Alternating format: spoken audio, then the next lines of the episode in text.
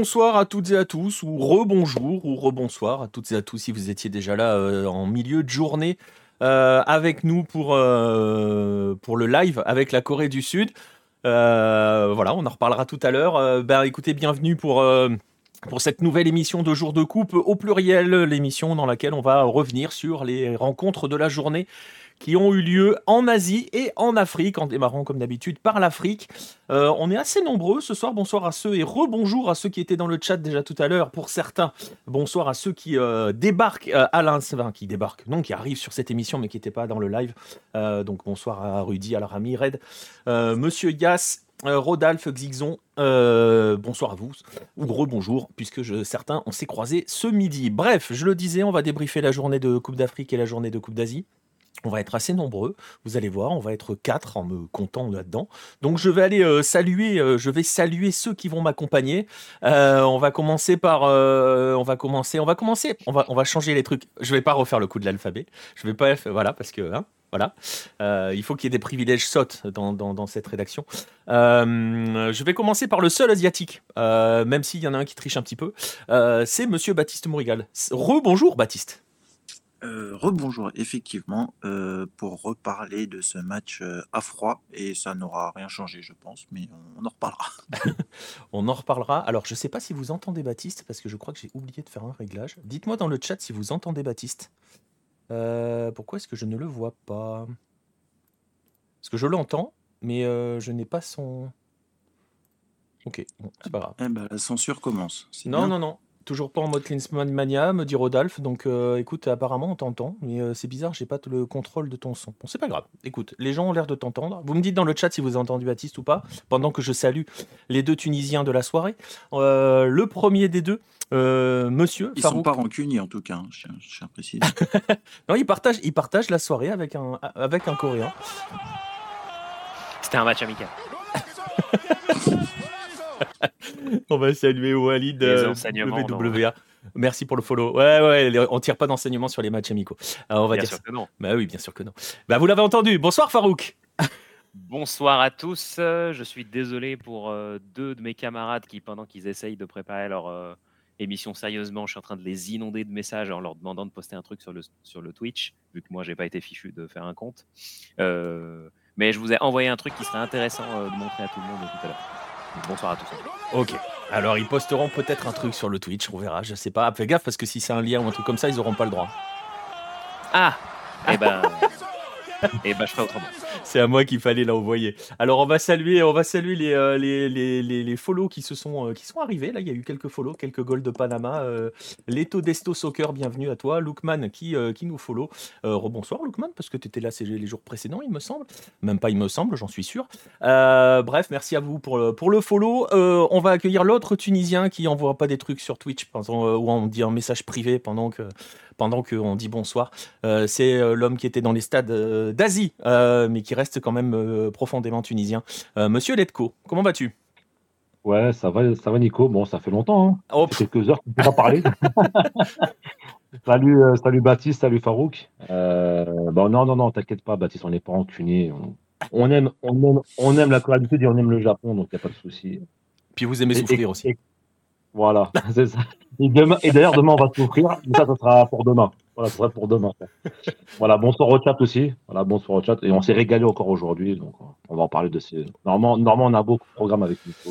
Ouais, on a, on a, un beau programme parce que on s'est régalé pas sur tous les matchs. Hein. Je vais te dire, il y a quelques matchs, euh, voilà. Ouais. euh, Al-Rami, je sais pas si j'ai le droit de lire le message parce qu'après Baptiste, il se fait. ça va, Baptiste, dans la sauce. Euh, remarque, je peux poser la question à Letko. Euh, la question d'Al-Rami, c'est est-ce que les Coréennes étaient sympas euh Ouais, j'ai vu le message, ouais. oui, enfin, en tout cas, c'était très gentil et elles étaient très apprêtées et, très. comment dire Enfin, elles étaient concernées par le match, quoi. Voilà. Elles étaient vraiment à ah fond derrière leur équipe et tout. Non, non, non, parce qu'en fait, depuis que, je suis, depuis que je suis les matchs, il y a beaucoup de filles qui viennent au, au stade juste pour faire des selfies. Ouais, mais alors, en Corée du Sud, en Corée du Sud, ça, et ça, Baptiste va le confirmer tout de suite, je pense. Non, non, le Corée du Sud, c'est très, euh, très, très féminin. Oui, bien sûr. Mais on va dire qu'elles choisissent bien leur moment pour faire des selfies. C'est pas pendant le match, c'est à la mi-temps, après le match, avant le match. Mais pendant, mais pendant le match, elles sont à fond derrière. Et ça fait grave plaisir. En tout cas, belle, belle ambiance sud-coréenne au, stade. Bon, on en reparlera, on en reparlera, on en reparlera tout à l'heure. Euh, on essaiera de répondre à la question posée par Xizon aussi, de savoir avec quelle fille le réalisateur est parti. Ça, ça va être plus compliqué de savoir. on, ne sait pas. Bref, on va, on va se lancer dans l'émission. On va commencer comme d'habitude par euh, euh, justement par l'Afrique, avec bah, parce que ça vient de se terminer aussi. Ce sont les derniers les derniers à jouer euh, dans, nos journées de coupe. Euh, on, va reprendre, euh, on va reprendre un petit peu dans l'ordre tout ce qui s'est passé aujourd'hui. on, va, on, va, on va y aller dans l'ordre. Hein. On va pas commencer par l'Algérie. Euh, qui a justement conclu la soirée. Je pense qu'on ira. Euh, alors, ça va être assez rigolo parce que j'allais dire, on va peut-être aller assez vite sur le Cameroun, quoique, parce que voilà, c'était pas fifou hein, le match du Cameroun. On va commencer par Sénégal, euh, Sénégal, Gambie, pardon, avec cette victoire 3-0 du Sénégal. je pense qu'on peut faire un vrai. Farouk, tu, me, tu, seras d'accord avec moi, je pense. On peut faire un vrai débrief de la première période qui a été absolument incroyable. Hein. C'est vrai, effectivement. Euh, nous remercions l'orage au-dessus des Bimpe qui a simplifié euh, la vie à tous les diffuseurs en tuant complètement le satellite. Euh, j'ai vu que Bein Sport a essayé justement un peu en dégradé de faire en sorte que les journalistes sur place fassent des vidéos derrière les cages. Donc ils ont pu prendre deux occasions qu'ils ont postées. Mais effectivement, le monde entier, sauf les personnes présentes au stade, ont vu ce qui s'était passé durant les 25 dernières minutes la première mi-temps et il, est difficile de tirer des enseignements vu qu'on a eu zéro image. Voilà, on n'a absolument rien eu. Euh, et du coup, voilà. Hein. Alors moi, je t'avoue que je pensais, franchement, je pensais que Bein avait des gens sur place, euh, plusieurs équipes pour commenter les matchs. Il y a que trois matchs par jour, ça fait trois duos. Je pensais qu'ils avaient trois duos sur place. Bah, je pense qu'ils ont plus de. Enfin, ils ont. C'est comme pour la Cannes 2021, il y a un dispositif plateau. Euh, mais là, qui du coup est à, à, Paris, je pensais qu'il y avait à minima, ouais, peut-être deux, deux, sur les, deux sur les trios qui étaient sur place, mais euh, ah, effectivement, à partir de la 25e, il a fallu compter soit bah, sur les équipes euh, qui sont allées filmer derrière, soit les 3-4 journalistes spécialisés qui, qui, étaient au stade et qui, du coup ont pu donner un update rapide, à savoir que ça concernait tous les diffuseurs et que ce n'était pas spécifique à un seul. Ah oui, oui, non, ça pour le coup. Alors, ça pour le coup. Ouais, ouais, mais tu vois, par exemple, euh, alors, le, coup de l'absence de, l'absence de, l'absence de, d'image, voilà, ben, il n'est pas responsable, ça c'est clair, mais enfin, moi je trouve ça dingue, surtout quand tu fais toute une communication sur la, la canne comme vous l'avez jamais vécu, blablabla, blablabla. Au final, comme on l'a jamais vécu, ouais, enfin. Euh, là, pour le coup, on l'a pas vécu, quoi. mais après. Eh, je veux dire, RMC, par exemple, a plus de gens sur place, quoi ces petits caprices euh, météo n'ont pas été la seule conséquence. Euh, alors oui, ça a pâti. Euh, enfin, la diffusion de Sénégal-Gambie en a pâti, mais sauf erreur de ma part, c'est aussi pour ça que Onana est arrivé au stade que 2h40 avant le, coup d'envoi avec son périple. Mais est-ce alors, on, parlera, on parlera peut-être, on parlera du, Cameroun après, mais je suis pas convaincu que Onana aurait joué même s'il était arrivé plus tôt. Hein. Effectivement, et ça a toujours tout de même été un fil rouge de oui. où est Onana. Oui, c'est vrai. Ça, c'est ce qu'on a suivi. Oui, c'est vrai.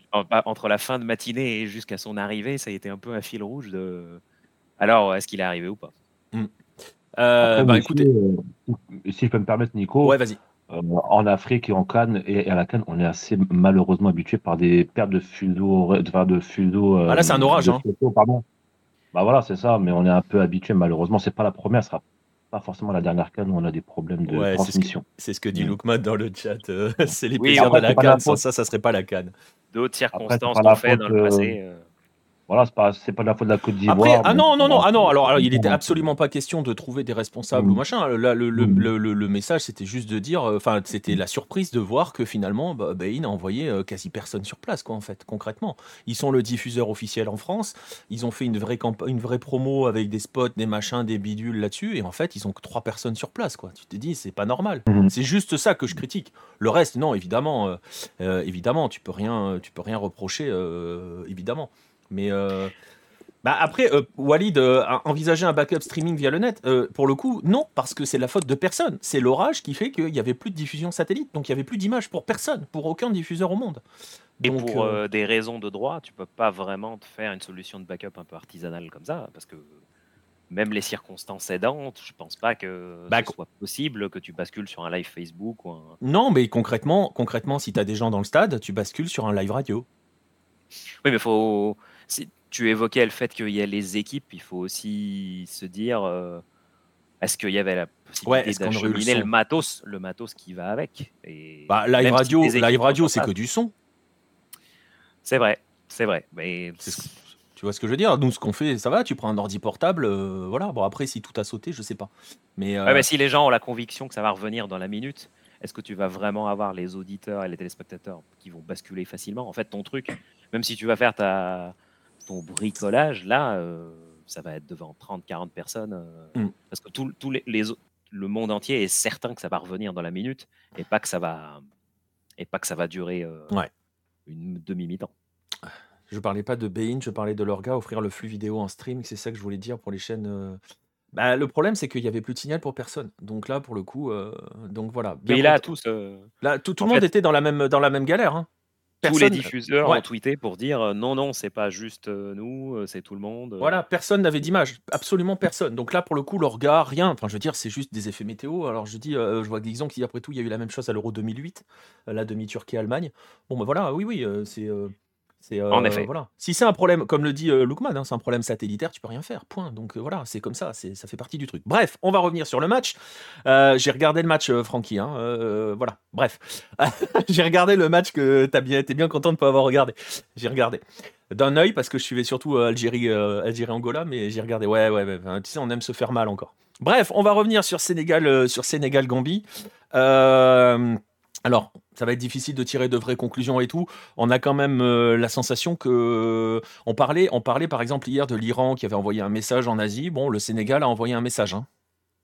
Oui, oui, c'était une euh, prestation très bien maîtrisée. Euh, je ne sais pas si les dispos de Idrissa Ganagay et Pop Matarsar étaient assurés, mais Aliou Cissé fait le choix de mettre quand même un duo bien dynamique dans le milieu axial, c'est-à-dire le petit Lamine Camara du FC Metz et Pape Gay de, l'OM. Euh, ils ont vraiment bien, bien opéré dans cette zone-là. Moi, ce que j'ai trouvé intéressant, et en particulier, c'est comme ça que le premier but arrive, c'est que euh, quand le Sénégal avait le ballon, Ismail Jacobs et Crépin Diata collent à leur ligne de touche et ont étiré le bloc au max. Et euh, le trio de devant, c'est-à-dire Diallo, Ismail Assar et Sadio Mané étaient très resserrés. Et c'est un peu cette situation-là qui a favorisé le premier but. Et puis la remise de Sadio Mané, elle est nickel. Euh, je trouve que malgré tout, le Sénégal s'est tout de même fait peur au début de deuxième mi-temps avec la, la seule, quasi la seule banderie que la Gambie arrive à caler avec, euh, avec Moussa Barro. Mm. Mais quand on voit l'activité de Lamine Camara et les deux buts qu'il met en deuxième mi-temps, oh, le dernier, c'est quand même dingue. Ouais. Bah, en fait, il y a beaucoup oh! de similarités avec, en fait, en inspiration, en prise d'initiative. je pense que des personnes voient de quoi je veux parler. Le but de Lamine Camara au stade Louis II en octobre, avec le FCMS, il met une espèce de lobe de l'espace. Le lobe, là Ouais. Oui, oui. Ça, c'est le signe de, d'un joueur instinctif qui tente des trucs que lui seul voit et là, sa deuxième mi-temps, elle est vraiment. Elle prend acte que ça va être une potentielle révélation. Qui était, euh, ah, et, là où c'est fort, c'est qu'il est attendu, le gamin. Parce que tout, le monde dit ça va être la ça va être la pépite, ça va être le craquito. Euh, enfin, tu vois, tu utilises le mot que tu as envie d'utiliser, mais pour le coup, il répond dès le premier match, le gosse. Et puis ça a été euh, progressif parce que du coup, en équipe de jeunes, il a brillé. Enfin, il était plus ou moins programmé pour justement prendre le relais là-dessus. Et première titularisation démarrée par une prestation comme ça, euh, c'est signe que le Sénégal a, de la réserve. Le seul point noir au tableau, il faudrait voir la sériosité. Ismail Assar et Niakate sont sortis en étant un peu touchés. Il faut voir un peu la, un peu la gravité. Mais euh, pour le reste, euh, la prestation était quand même bien maîtrisée. Et là, le Sénégal a, effectivement, comme tu dis, envoyé un message. Ouais, envoyé un message. Ismail Assar un petit peu en dedans, hein, j'ai trouvé quand même hein, dans le match un peu en dedans, mais moins d'imprécision, ouais. moins d'imprécision qu'avec l'OM. Complètement. Euh, je pense que les Marseillais ont kiffé le match de, de Sarr et d'Endiaï. Bah, C'est-à-dire que quand ils voient le décalage sur le deuxième but, ils se disent euh, bah, Mais pourquoi pas nous, quoi? les fasse. Bah ouais, il faut qu'il nous les fasse aussi. Parce que le décalage pour la mine caméra sur le deuxième but, il est exactement dans le bon tempo. Ah, tout est parfait. Dans la course, euh, c'est vraiment bien exécuté. Mmh. Là, c'était vraiment, on a vu une équipe euh, bien rodée qui a maîtrisé son sujet. Après, l'autre aspect, c'est que, et on en parlait hier, mais désormais, euh, plus personne ne se fera surprendre, je pense, par la Gambie. Parce que la mmh. Gambie a été l'équipe surprise, en définitive, de la dernière édition. Elle a atteint l'écart. maintenant, plus personne ne les prendra par-dessus la jambe. Et pour preuve, ils ont bien failli ne pas participer à cette canne-là. Ils, se qualifient dans les arrêts de jeu du dernier match contre le Congo, alors que le Congo avait la qualif dans les mains. ils ne bénéficient plus d'un effet de surprise. Ils n'ont pas réussi à renouveler. là, les deux attaquants qu'ils ont mis, qui étaient nouveau, le, petit euh, Minted Newcastle, mmh. qui est prêté au Feyenoord, bah, il n'a pas brillé. Euh, l'attaquant un peu plus expérimenté, Aliso, euh, qui a fait 5 ou 6 clubs de série B, bah, il n'a pas fait un match fameux. Après, et puis, surprendre plus personne. Ouais. Ils vont plus surprendre personne. Après, il faut voir ce qu'ils ont en face aussi. Hein. Oui, oui, oui, oui, ils sont tombés sur plus fort qu'eux. Ils ont, voilà, tout simplement. Ouais. Mais ce que disait le sélectionneur sur on va avoir du mal à rééditer ça, il le dit pas innocemment parce que c'est une manière de dire que peut-être qu'en 2022, il y en a deux ou trois qui nous ont pris par-dessus la jambe et on les a punis. Je suis pas sûr que ça se reproduise. Ouais, ouais, ouais. Non, non, ça c'est très fortement, très fortement possible. le rouge ne les a pas aidés, nous dit Al-Rami. Oui. Oui, le rouge ne les a pas aidés. Peut-être, on en parlait hier, dans quelle mesure le traumatisme du vol un peu chaotique. Voilà. Euh, sachant que, sachant que, euh, sachant que c'est pareil, euh, on, en parlait, tu le dis, tu le dis à l'instant, on en parlait hier, mais sachant que aussi, je parlais, je faisais le parallèle entre guillemets avec l'Iran, mais le Sénégal s'est mis en mode Iran, hein. ils, leur, ils, leur sont, ils ont envoyé des vagues d'entrée. Hein. Oui, oui, et et ça a tapé d'entrée d'ailleurs. Hein. les confs de presse dégageaient une belle sérénité, et puis on sent une équipe, voilà, qui est bien réglée, qui est bien réglée. Ouais. Bah, enfin bon, hein, je l'ai dit hier, hein, c'est mon favori, hein, le Sénégal. Donc euh, bon, voilà quoi. idem. idem. Pour être tout à fait honnête, idem. Après, les, après, messieurs, si je peux rajouter quelque chose sur le Sénégal, euh, on voit maintenant une vraie identité de jeu, ce qui n'était pas présent dans, les, dans, l'ancienne Cannes ou qui la gagne d'ailleurs. Euh, là, tu vois qu'il y, a des, qu'il y a des combinaisons qui deviennent de plus en plus intéressantes et des connexions entre joueurs. J'aime beaucoup le premier but que, que Sadio Mané offre à, à, Pape Gay. Et on sent qu'une une équipe, une cohésion d'équipe commence vraiment à, à, se mettre en route. Et c'est ça qui fait faire peur maintenant. Oui, les mouvements, euh, les mouvements, chacun sait ce qu'il a à faire. Euh, c'était peut-être moins le cas pour la mouture Sénégal 2019, celle qui perd contre l'Algérie en finale. Euh, il y avait peut-être encore beaucoup plus d'initiatives individuelles. Mmh. Et on a vu pas mal de sélection là depuis samedi en faire des initiatives individuelles. Oui. Là, euh, c'est quand même un peu plus réfléchi et plus collectif, oui. Et des choses qu'on pourra, des choses qu'on pourra dire. Pour l'ami Camara. Ouais, mm. ouais, ouais non, non, pas de souci. Mais euh, voilà, et ça, c'est des choses qu'on pourra peut-être garder euh, sur la côté collectif, sur la première mi-temps de l'Algérie. On y reviendra tout à l'heure. Mais, mais voilà, en tout cas, grosse, grosse, grosse impression, gros message envoyé par le Sénégal. Il est vrai, comme le dit euh, le Todesto, euh, la Gambie c'est limité. Oui, c'est limité. Ils ont joué à 10. Après, le Sénégal s'est rendu le match facile. C'est aussi, euh, c'est aussi une qualité hein, de savoir se rendre les matchs faciles. Il y en a qui n'y sont pas parvenus. On va l'évoquer parce que parce que c'était juste après. c'était le Cameroun. Donc, qui nous dit Vous n'avez pas vu le Maroc encore. Oui, oui, mais je trouve que le Sénégal est plus, plus équilibré, plus solide.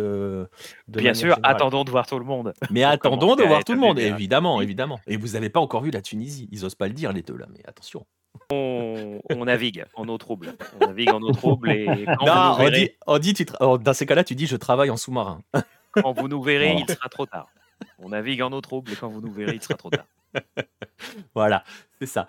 Bref, je le disais, euh, message fort envoyé par, euh, par le Sénégal, euh, message aussi fort envoyé à l'autre étiqueté favori du groupe, enfin, sur le papier, normalement, ou traditionnellement euh, le Cameroun. Et quand, on disait, quand je disais à l'instant, c'est aussi une qualité euh, de savoir se rendre les matchs faciles, euh, on va dire que c'est une qualité que le Cameroun n'a pas, hein, très clairement.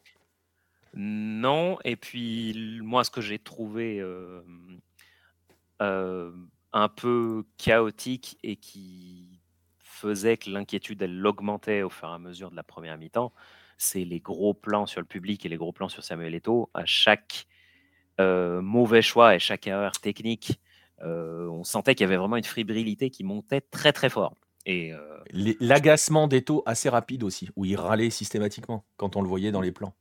Ah bah oui, et puis il communiquait beaucoup les joueurs sur les gros plans qu'on voyait, mais une communication pas pas constructive. On voyait vraiment c'est des, des, replacements, des conseils, des des, des on va dire des reproches de mauvais choix. Et puis c'est difficile de pas évoquer. en fait, à chaque fois, le Cameroun décalait soit vers Georges Kevin Nkoudou, soit vers Magri. Et hormis une seule exception qui est le but, les centres, ils sont pas vraiment bah, réussis. Il y en a pas. c'est un doux euphémisme. Ils sont cataclysmiques les centres. Et, en plus, indépendamment d'être mal réalisés, à part le but, tu l'as dit, euh, ils sont ultra prévisibles à chaque fois. Euh, ouais, c'est stéréotypé. C'est voilà, c'est on va la donner, on va on va la donner sur. en plus, ça décale pas vite. Donc ça ça crée pas de ça, ça crée pas de décalage concrètement, ça crée pas de surnombre sur un côté, c'est juste voilà, ça finit par arriver et on finit par un centre, l'impression de voir Bordeaux. Mais bon, mais euh, c'était assez stéréotypé, assez prévisible. Ouais, c'est ça. Et il y a surtout, moi je trouve, ce que je trouve inquiétant avec euh, avec euh, avec ce, cette équipe du Cameroun, c'est qu'elle est incapable de changer de rythme, en fait. Non, et pour le coup, Pourtant, ils ont eu des opportunités. Euh, la Guinée a fait un peu le même coup que la Côte d'Ivoire sur certaines séquences, c'est faire un pressing ultra haut, ultra agressif. Bah, on va redire la même chose qu'on a dit samedi. Si tu as une équipe qui verticalise en trois passes, tu élimines six mecs. Et là, bah, le, but s'ouvre devant toi euh, si tu t'y prends comme il faut. Et euh, la Guinée a pris de gros, gros risques. Alors, ça a payé parce que ça, apporte l'ouverture du score de, de Bayo.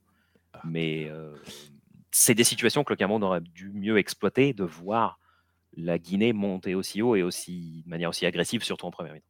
Ouais, parce que ça jaillissait très très vite et, très, très, et, en nombre, hein, surtout, hein, côté Guinée. Et mention spéciale pour le, le petit qui est prêté à de l'Olympiakos, à Agibou Camara. Incroyable. ouais, c'est une pile. Incroyable. Il s'arrête jamais. Incroyable. oui, oui, oui, ça, lui, vraiment, il m'a impressionné. C'était plein régime tout le temps. c'est lui qui initiait le pressing, notamment sur le but. Celui-là, c'est une belle trouvaille. Enfin, une belle trouvaille. Hein. Je ne sais pas dans quelle mesure il, a été intégré depuis longtemps, mais. Bah, on va, on belle va prestation. Ouais, c'est ça, belle prestation. On va voir s'il arrive à confirmer sur les matchs qui suivent, mais c'est vrai que pour le coup, ça peut être une des belles révélations. Parce qu'alors, pour le coup, effectivement, sur, sur, sur ce match-là, voilà, donc le score, hein, vous le voyez, il est affiché. Vous avez probablement tous vu le match, un but partout. Euh, euh, Malheureusement, le rouge, le rouge est le rouge change quand même, arrange, enfin change beaucoup de choses. Bon, il, il y est, hein, il y a rien à dire. Hein, il y a carton rouge, hein, il y a rien à dire. Oui, mais une euh, faute comme ça au milieu de terrain, dans les arrêts de jeu de la première mi-temps, il y a pas. De... Bah après, c'est dommage, quoi. Ouais, c'est en fait ce qui est terrible, c'est que c'est une maladresse absolue parce qu'il y va même pas pour pour tacler ou rien. C'est juste une vraie maladresse. alors il y a la fameuse question, je la vois, hein, Rudy sur Moukoudi, est-ce qu'il doit prendre rouge? Bah difficile à dire. Hein. La question, c'est pas. C'est est-ce qu'il annihile une action. Est-ce qu'il annihile véritablement une action de but? Euh, Il n'est pas arrivé encore. Hein. Je sais plus contre sur qui il fait faute, mais il n'est pas arrivé son adversaire. Hein. Hmm. Donc euh, je sais pas. Je sais pas si ça doit être rouge pour Moukoudi, je sais pas. Mais, euh, mais même, tu vois, même en 11 contre 10, j'ai trouvé que ce Cameroun était. Enfin voilà, c'était. Ça accélère pas, il n'y a pas de rythme. Alors, il y a la chaleur, ça, c'est une évidence. Euh, je ne sais pas combien il faisait à ce moment-là. Euh, mais euh, mais surtout quand tu sais que le match 2, c'est le Sénégal, ça, peut, ça peut te mettre un petit peu dans la sauce quand même, cette histoire. Hein. Après, oui, ils avaient l'air très soulagés sur l'égalisation. je ne sais pas dans quelle mesure, si Vincent Aboubacar avait joué, je pense que c'était peut-être, ça allait un peu se, être doublon avec Toko Ekambi. Ah, je pense, qu'il y aurait eu l'un ou l'autre, ou alors il aurait mis Toko sur la droite à la place de Magri. Mais pour le coup, ceux qui n'ont pas vraiment gagné des points en dépit de l'action qui leur sauve le match, c'est Nkoudou et Magri. Il y a eu énormément, énormément d'imprécisions. Ouais, complètement, complètement. Kemen aussi, hein, je pense qu'il n'a pas gagné beaucoup de points. Non. Et chaque gros plan sur Samuel Eto'o doit rajouter de la fébrilité à tout le monde parce qu'il était hors de lui.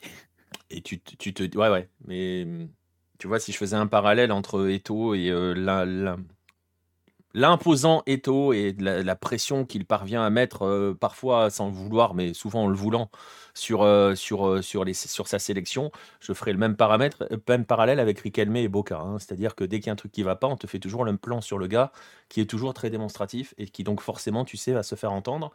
Donc voilà. En tout cas, Bref. Non, mais c'est pas le c'est pas le même effet suivant si tu es président de Fédé ou si tu es joueur. le Cameroun qui se qualifie pour la Coupe du Monde 2014, alors oui, euh, en phase de poule, ça a mal tourné, mais euh, tout le, numéro de Samuel Eto'o pour le barrage, le salut militaire, le la pression qu'il met sur ses coéquipiers, et puis bah, ah oui, le barrage, le barrage qui remporte contre la Tunisie, euh, on prend 4-1 là-bas au match retour, il les a il les a survoltés. oui, mais c'est ça. Mais, mais, mais, quand tu es joueur, je suis d'accord avec toi, quand tu es joueur, c'est totalement différent. Parce qu'en plus, tu mets la pression, mais en plus, toi, toi tant que joueur sur le terrain, tu l'absorbes, cette pression. Tu la prends sur toi. Oui, oui, mais c'est pas le même effet. Là, c'est ça, complètement. complètement. Ça a peut-être tendance, peut-être un peu les. Pas les mettre dans de bonnes dispositions. Et puis, chaque mauvaise action qu'ils font rajoute de la fébrilité, peut-être. Ouais, en tout cas, prochain match, ce sera face au Sénégal. Hein, donc, euh, bah voilà, hein, c'est gros, gros, gros, gros rendez-vous. Ça sera vendredi, euh, vendredi à 18h. Euh, voilà, il y aura un Guinée-Gambie qui peut être très intéressant pour, pour la Guinée, surtout, je pense, hein, parce que la Guinée a quand même montré de, des choses intéressantes. Tu l'as dit, ils, savent qu'ils ne se feront pas piéger par la Gambie et c'est surtout leur finale pour la qualif, concrètement, ce match. Et une revanche, si je dis pas de bêtises, des de 2022. Parce que je, si je dis pas de bêtises, la Gambie sort la Guinée euh, en huitième. Est-ce que je dis de ah, bêtises ou pas? Possible. Est-ce que je euh, raconte n'importe quoi Non, non, non, non, non, non, non, tu as raison. Tu as raison. Et ça, je pense que la Guinée, là, dans un coin de sa tête, sachant que, sachant que le rendez-vous théorique, c'était la Guinée devait défier le Sénégal en quart de finale. Enfin, c'était entre guillemets déjà programmé. Et soudain, la Gambie est venue un peu chambouler ces plans-là. Alors attends, est-ce que c'était euh en groupe ou c'était c'était en, Ouais, c'est ça, c'était en huitième de finale, pardon. Ouais, c'était en huitième. Celui-là, ils vont le garder dans un coin de leur tête. Ouais, ouais, c'était en huitième de finale, exactement. Euh, but, de, but de Moussa Baro, d'ailleurs. Euh, voilà, pour avoir. Et puis c'est toujours pareil, et c'est toujours pareil, la théorie des quatre points. toujours. Tu as 4 points, oui, tu as 4 points, tu as de très bonnes chances de passer. là, la Guinée, elle va pas passer à côté de ça. C'est ça, c'est ça. Coach tota techniquement très limité pour moi, Rigobert Song, nous dit Rudy. Ouais, bah après, euh, ouais, je pense que c'est toujours très compliqué de construire une équipe en, au Cameroun, hein, je pense. Euh Mais, après, le... alors il y avait énormément de vieilles connaissances de Ligue 1 et de Ligue 2 euh, mmh. sur le terrain. Est-ce que il n'y a pas beaucoup de profils similaires et qui sont pas vraiment susceptibles de renverser un match ou de créer des déséquilibres? En fait, c'est ce qu'on disait pour le côté un peu stéréotypé. Peut-être que c'est aussi les joueurs qui veulent, enfin, le profil des joueurs qui, qui commandent un peu ça involontairement. Ouais, peut-être, peut-être. Après, euh, je te dis, moi, euh, ce qui m'a vraiment surpris, c'est leur incapacité à changer de rythme dans un match, à jouer en ronronnant et en faisant euh, bah, toujours les mêmes circuits, quoi. Mais on a vu un peu la même chose avec l'Égypte en deuxième mi-temps contre le Mozambique. Le, la, c'est vrai la difficulté à changer de rythme. Ouais, c'est vrai, c'est vrai. Mais c'est peut-être lié, hein, c'est peut-être lié aux conditions. Après, le problème, c'est que le Cameroun, c'était d'entrée de match hein, qu'ils avaient du mal à changer de rythme. Donc bon. Bref, voilà, un but partout entre le Cameroun et, euh, la Guinée. Euh, voilà, hein, dans ce groupe, euh, bon, on savait que le Sénégal était favori, puisqu'on vous a dit c'est notre favori à nous. Donc voilà. attention donc au Cameroun, attention. ça va être compliqué le match 2, mais quoique remarque, ouais, c'est pareil, ils vont, ils vont se battre pour aller chercher les 4 points, concrètement. Exactement. mais là, si tu as une victime expiatoire et que, et que tout le monde ramasse ses 4 points, mais après, si on dit ça pour chaque groupe, oui. il va y avoir. Il va y avoir tout le monde à 4 points. Un, arnaqué dans l'histoire. c'est ça. Ça va se jouer. ça va se jouer. Ouais. Voilà. En tout cas, on verra. c'est, tu le disais hein, tout à l'heure hein, par rapport à Aboubacar. voilà, à quel point son absence pèse ou a pesé sur ce match. On ne pourra pas le savoir. En tout cas, Toko Ekambi avant-centre, c'est pas une idée hein, quand même. Bah, c'est surtout. C'est difficile de juger pour le nombre de. Ah, il n'a pas eu un ballon. Hein. Oui, voilà. Moi, moi, je reviens toujours l'exemple qui me revient le plus à l'esprit sur le côté si tu fais pas arriver le ballon à l'avant-centre, tu peux rien faire. il y avait une année où l'équipe de France, elle perd en Écosse. C'était très aigué qui était en pointe. Il touche sept fois le ballon en 90 minutes. c'est pour un attaquant, c'est long quoi. Tu vois passer des fusées ah, éclairantes. Ça, je suis complètement d'accord. Après, tu vois, par exemple, quand tu, tu essayes d'arroser de centre que tu as très aigué dans la, dans, dans, la, surface, tu dis qu'il va la toucher la balle. Euh, franchement, arroser de centre pour le jeu aérien de Toko et Kambi.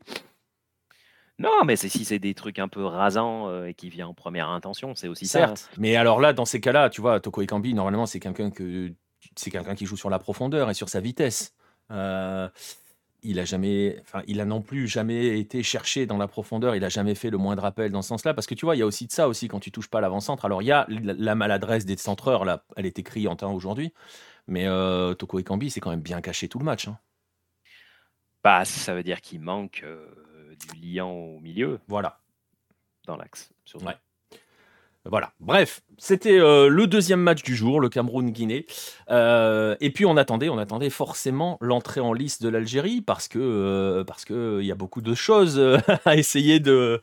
Je ne sais pas si on doit dire de se faire pardonner pour l'Algérie. Je ne sais pas si on peut le dire ainsi. Si, on peut peut-être le dire ainsi. Hein. essayer de se faire pardonner. Et alors l'Algérie ce soir, on a eu, on a eu Dr Jekyll et Mr Hyde, hein. parce que ce qu'on disait sur le Sénégal sur euh, les automatismes, euh, la, complémentarité de chacun, la variété dans la façon de jouer, euh, l'équilibre général. Je, crois que c'est c'est Guillou hein, qui commentait sur Bein, qui disait en première mi-temps, on a l'impression que l'Algérie c'est un club, tellement les mecs sont rodés et savent jouer ensemble. Et c'était ça, mais alors par contre, la deuxième mi-temps, c'était pas la même bah, En fait, il y a aussi un aspect, c'est que. Alors oui, il y avait des, des bons enchaînements qui avaient l'air vraiment fluides en, en première mi-temps, mais d'un point de vue individuel, on avait retrouvé euh, le côté vraiment talentueux et instinctif que Belaïli et Bounedja peuvent avoir. Ouais. Euh, là, je pense que les amoureux de l'étoile du Sahel et de l'espérance de Tunis ont dû voir avec une certaine nostalgie, chacun des deux respectivement, briller euh, dans la prise de profondeur, dans ce goût du duel et l'envie de faire mal à chaque frappe. C'était le Bounedja de 2015 qu'on a vu. Son but est magnifique, son retourné est exceptionnel. Bah justement, c'est ça, c'est avec ça que je vous saoule sur le, sur le chat depuis tout à l'heure. C'est je vous ai retrouvé le, le but qui met sa première Ah, c'est ce que tu m'as envoyé en privé? Voilà, c'est ça. Ah, bah alors attends, je vais le mettre. de grandes similarités entre le but qui qui met avec cet enchaînement poitrine et reprise avec celui qui met avec l'étoile du Sahel lors de je vais poser, Je vais poser dans le, je vais le poser dans les, dans, le, dans les, dans les deux chats parce qu'on est sur, euh, sur. ouais, parce que celui-là, je vous, je vous le conseille. je vais le poser. Euh, je vous le conseille parce que ça, c'était vraiment un but de dingo. Et il y a beaucoup de similarités entre cet enchaînement qu'il fait là aujourd'hui et ce but-là. Et ça montre euh, ce côté un peu instinctif c'est valable pour Belaïli aussi, qui est un peu ressuscité avec le Mouloudia cette année. L'action juste avant la mi-temps où il y a cette, sollicitation talonnade, puis cette frappe enroulée qui passe juste à côté, c'est typiquement ce genre d'enchaînement dont il est capable quand il est en confiance et quand il est dans un contexte favorable.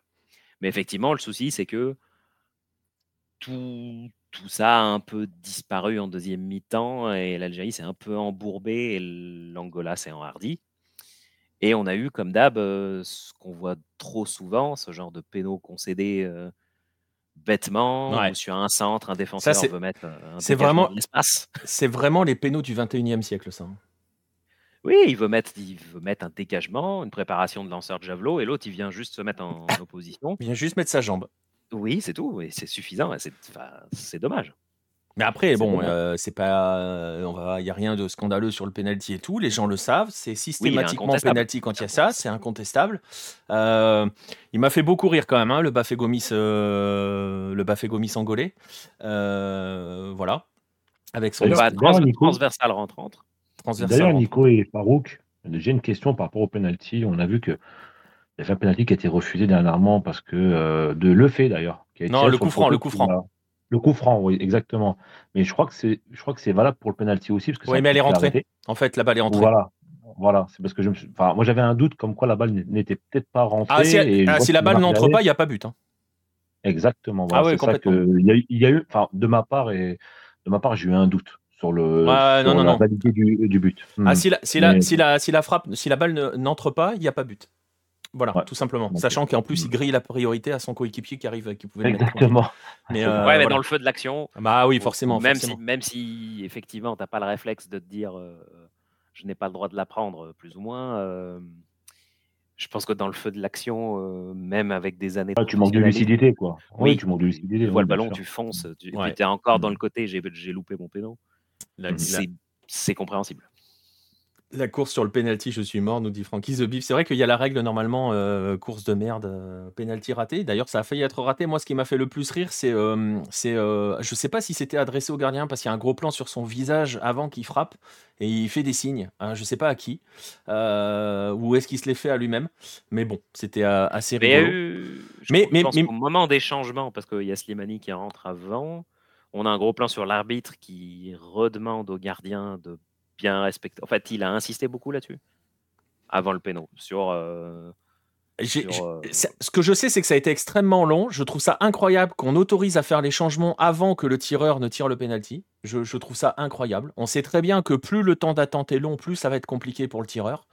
Euh, c'est incompréhensible d'autoriser le changement avant que le mec tire. D'ailleurs, Nico, tu sais que, je sais pas si tu, si tu le sais, mais je pense que tu le sais, euh, un tireur de penalty a 11 secondes pour tirer. Ouais, bah là, il a eu 10 euh, minutes. Là. Là, voilà. Non, enfin, j'exagère, mais. À, euh partir du moment, à partir du moment où l'arbitre va siffler mmh. bah, le, bah, le penalty et va siffler le fait que le, que le joueur doit tirer, il a 11 secondes pour toucher le ballon. Ah oui, d'accord, entre le tir et la transformation. Ouais, ok. Exactement, voilà. Mais, mais là, là, ce qui a été incroyablement long, c'est vraiment l'attente avant qu'on lui donne l'autorisation d'aller tirer. Euh, donc euh, mmh voilà. La main à la fin, je sais pas. Euh, y a... Ils sont pas trop arrêtés dessus. Ouais, comme, le dit, comme le dit les Todesto Soccer, on n'a pas vu beaucoup de ralentis sur la main. Hein. Non, et puis ils sont passés rapidement là-dessus. je crois qu'on revoit le ralenti. On voit un ralenti, il me semble, et quand l'image revient, ça, ça joue direct. Ouais. Donc voilà. Après, il y avait des signes avant quoi, à la fin de la première mi-temps, que l'Angola commençait à sortir.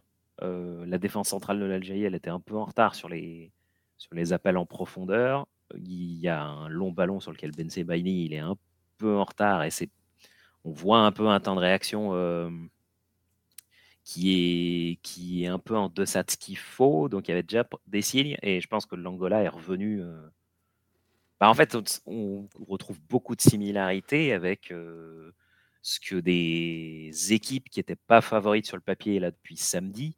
Le, le mood au retour des vestiaires, il est euh, complètement focus. Il y a un gros côté Mozambique hein, dans ce que fait Il y a un côté Mozambique. Ouais. Bah, ils reviennent en disant bon, on va jouer crânement notre chance.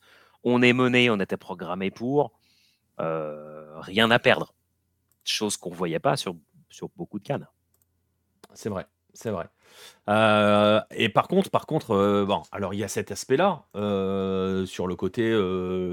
y a, je pense que c'est lié aussi au fait que ben quand tu entres après la première mi-temps que tu as pris, parce que franchement, l'Angola prend quand même un sacré bouillon en première période. de manière générale, il y a que 1-0, donc t'es pas mort concrètement. Donc, oui, oui, c'est Donc tu sais que t'es pas mort. Et, hein, tu as un match. Voilà. le truc, c'est je sais, je sais pas comment on peut expliquer à quel point ça, ça décroche comme cela pour, euh, pour l'Algérie. Est-ce que c'est physique? Est-ce que c'est mental? Est-ce que c'est les deux? Parce que je sais que par exemple sur Bein, il parlait des fantômes euh, d'autrefois. Enfin, machin. Enfin, des fantômes, ça va deux minutes quand même. Euh, bah, c'est peut-être aussi une, une incapacité à répéter dans la durée l'intensité qu'il y a eu en première mi-temps. Parce qu'en première mi-temps, ce qu'on retrouvait bien dans l'Algérie qu'on n'avait pas vu à la Cannes 2021, c'est le côté intensité et impact. Là, ce qu'on voit en première mi-temps dans les courses, dans les enchaînements, dans l'agressivité, là, pareil, c'est peut-être une... compliqué de maintenir ça. Mais dans ces cas-là, ça veut dire que le problème, ça, veut dire que le problème de cette équipe-là, c'est qu'elle ne sait pas gérer. Oui, mais je pense aussi qu'il va aussi rentrer en compte euh, le rythme qu'a chacun en club. Et ça, c'est difficile sur un même quand on fait un stage, qu'on ne se trompe pas sur le stage, le bon endroit, la bonne humidité, la bonne chaleur. Euh, est-ce que tu tues les mecs pour, euh, mmh. pour qu'ils soient opérationnels à partir des huitièmes? Est-ce que tu allèges? C'est aussi si tu récupères des gars qui ont 300 minutes ou 1200 minutes de temps de jeu depuis août, ça n'a pas le même ça a pas le même impact et puis tout le monde n'est pas logé à la même enseigne. Euh, c'est pas spécifique à l'Algérie, mais tout, oui, oui, c'est là pour tout le monde là-dessus. Et ça, tu peux pas le rattraper, euh, même avec un stage de 10-12 jours. si Encore plus après les fêtes. Bah, c'est-à-dire que mmh, typiquement, et je parle en particulier pour les championnats locaux en Afrique du Nord, il y a eu des matchs jusqu'à pendant le début des stages. D'ailleurs, bah, notamment l'Égypte, elle perd deux joueurs juste avant le début du stage parce qu'il y a encore des matchs de Super Coupe. Ils les jouent et ils se blessent. il y avait eu pas mal, il y avait une grosse polémique pour que Belaïli joue le derby d'Alger juste avant le départ, où il disait est-ce que c'est une bonne idée, pas une bonne idée qu'il ait été libéré, etc. Mais c'est difficile de pouvoir gérer ça quand jusqu'à fin décembre, début janvier, tu as encore des matchs. Ouais. Ouais, donc les ligues locales, les ligues locales et les clubs sont dans un autre logique. Ah bah c'est ça. Les joueurs, ils jouent. Enfin, sélection, pas sélection, ok, mais nous, enfin, nos joueurs, on en a besoin. Ça, va, ça, va, ça repose la question traditionnelle à chaque fois qu'on a des compétitions de sélection, hein, de l'ingérence des clubs dans la préparation pour une sélection. Mais c'est vrai que c'est vrai que c'est un petit peu inquiétant quand même sur un premier match de les voir décrocher comme ça, euh, parce que franchement, la première mi-temps, euh, bah, c'est bon, on se dit, euh, waouh, l'Algérie, attention, on les a retrouvés, quoi. Enfin, on a retrouvé, on a une, l'équipe était magnifique. Première mi-temps, c'était magnifique ce que faisait l'Algérie. Mais Après, si on le problème de l'Algérie, je te coupe deux secondes, le problème de l'Algérie, c'est que le prochain match, c'est Burkina, et c'est à 15h. Hein. Oui, et le Burkina, euh, moi j'ai en souvenir dans la tête les deux cartes finales Burkina-Tunisie de 2017 et 2022, où à chaque fois le, différentiel sur le plan physique et sur la répétition des efforts est vraiment en faveur du Burkina. Euh, eux, les conditions, ça leur pose pas de problème et ils répètent les efforts, donc ça peut poser problème. Ça peut, ça Farouk, peut. Farouk, tu peux dire que c'est notre bête noire, hein, c'est tout, c'est tout. Bah, sans, jeu de mots, sans jeu de mots. Honnêtement, honnêtement, les deux quarts de 2017 et enfin de 2017 et de janvier 2022, mm.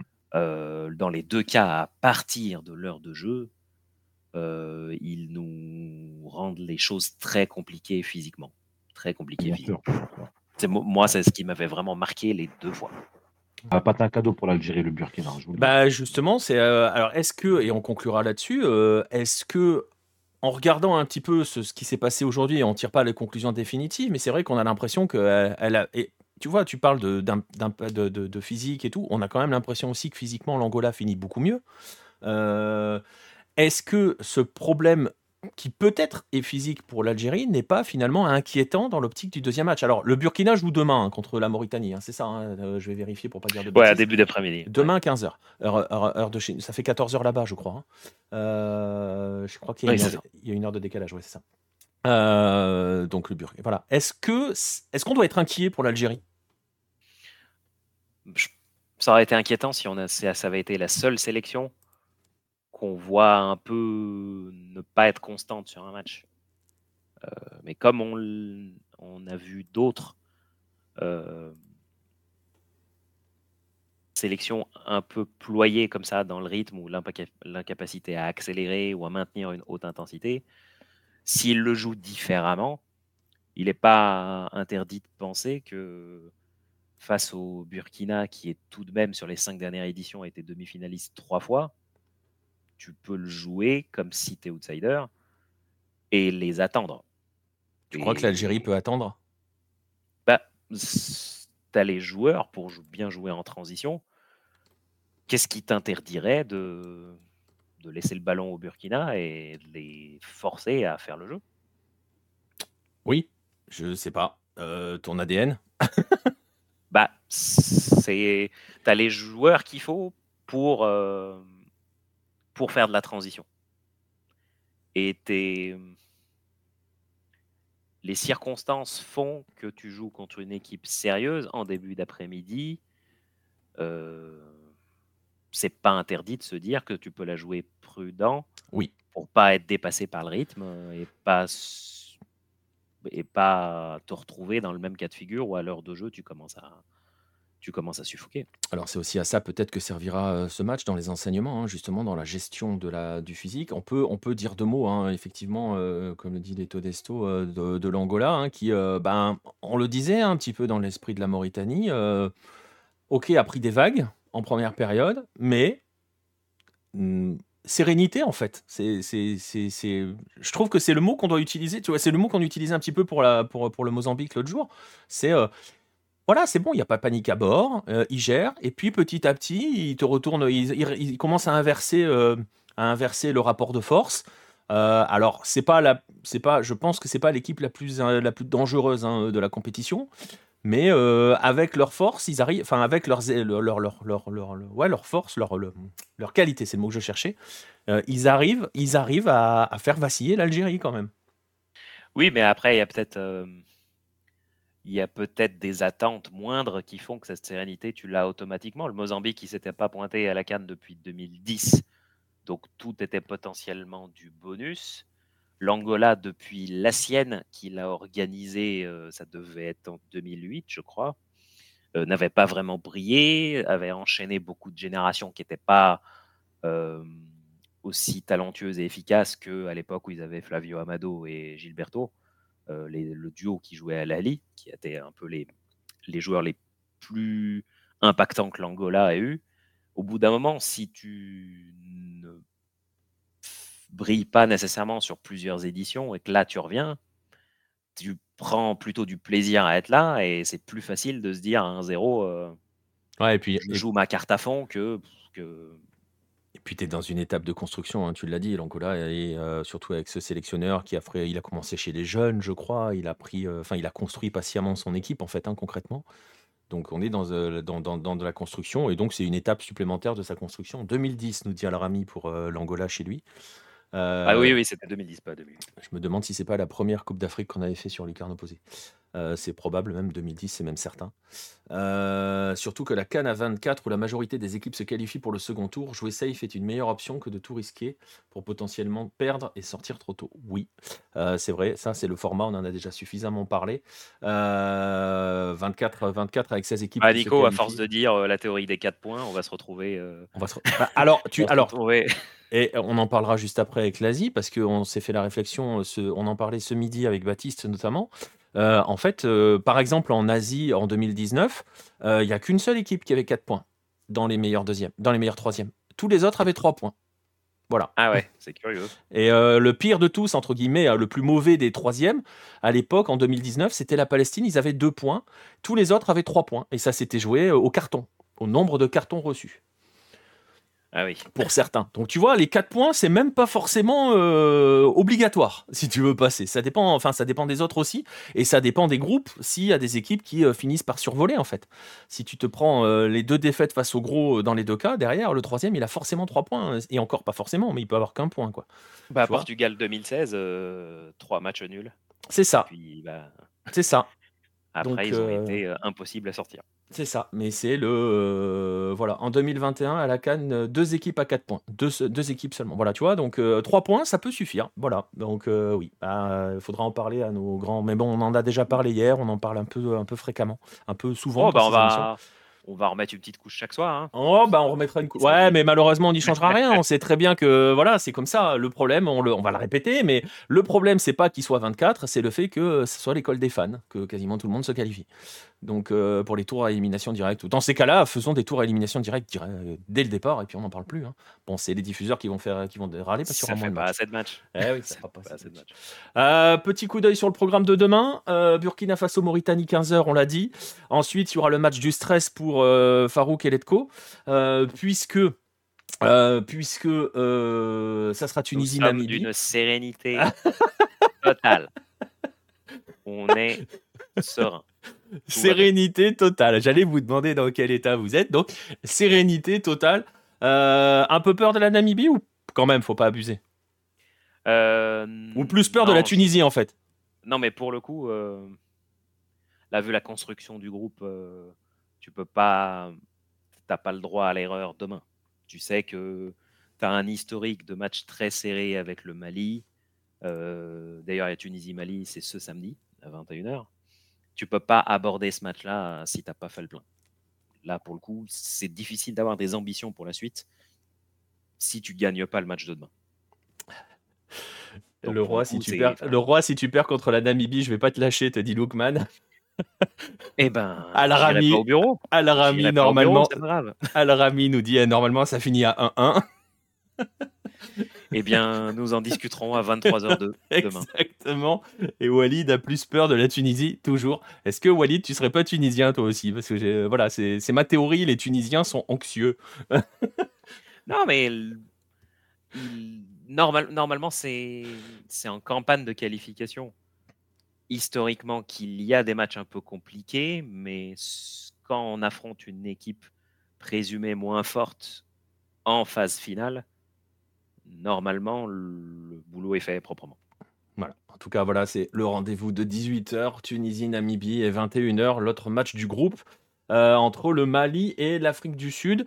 J'ai toujours un petit peu tendance à dire euh, attention au Mali, oui, toujours, hein, parce que euh, parce qu'on avait vu ce que c'est donné ces dernières années chez les jeunes, parce que c'est toujours très intéressant quand même le Mali ces dernières années.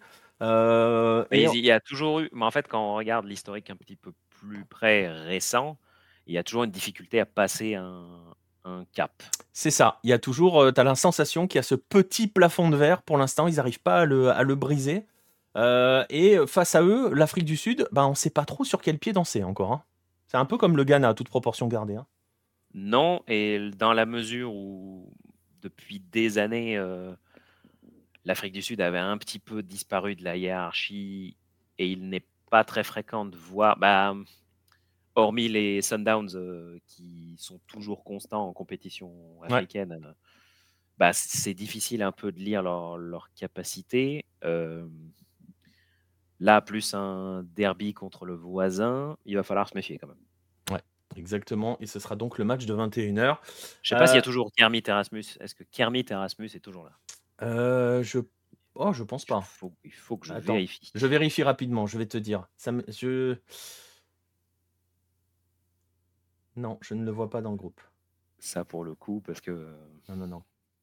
j'avais dans mon souvenir. Ah, il y a Persitao, Persitao qui, Toujours. qui marche pas trop mal à, la Ligue. Ouais. Qui, c'était une greffe qui était pas hum, habituelle euh, parce que les, en général, euh, c'était rarissime que des joueurs sud-africains aillent jouer en Afrique du Nord. Euh, mais lui avait les qualités pour se faire une place. L'Afrique du Sud finit troisième du groupe en battant la Namibie 1-0 et élimine le pays hôte en huitième de finale. Hashtag Égypte 2019, nous dit Al-Rami. Voilà, les paris sont lancés. on verra, euh, on verra cela euh, demain.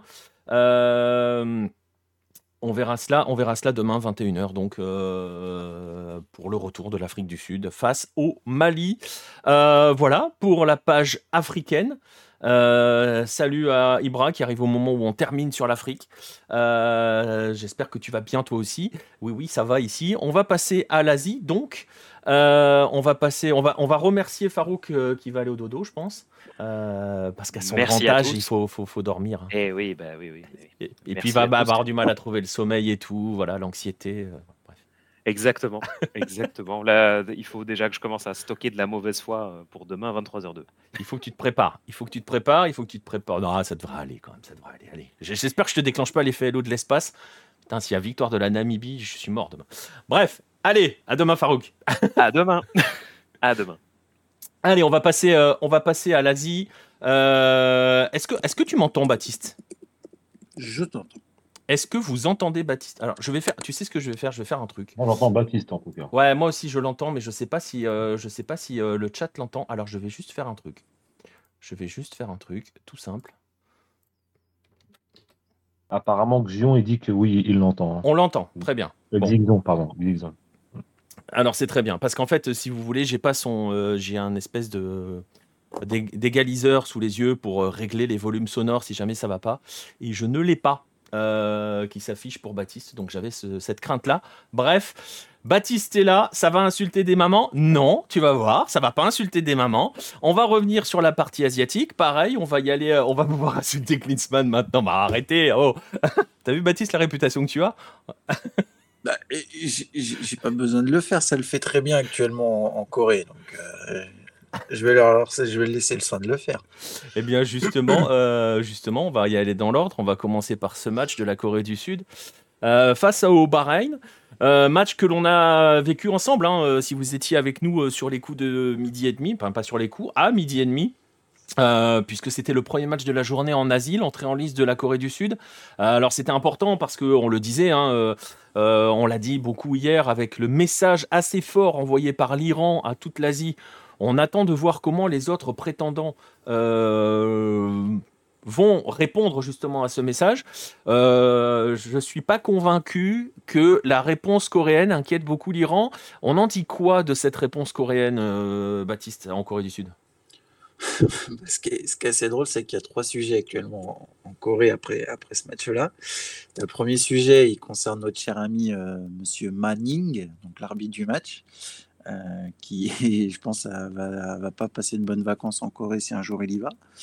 Euh, l'autre sujet, c'est Likige, bien évidemment, le, surnommé le fils de Klinsmann. Hein, voilà. Euh, donc, euh, il, appelle le il appelle le fils de, de Klinsmann. Et le troisième sujet, c'est bien évidemment Lee Kangin, qui a sauvé le pays et qui a porté l'équipe en fait sur ses épaules, notamment en deuxième période.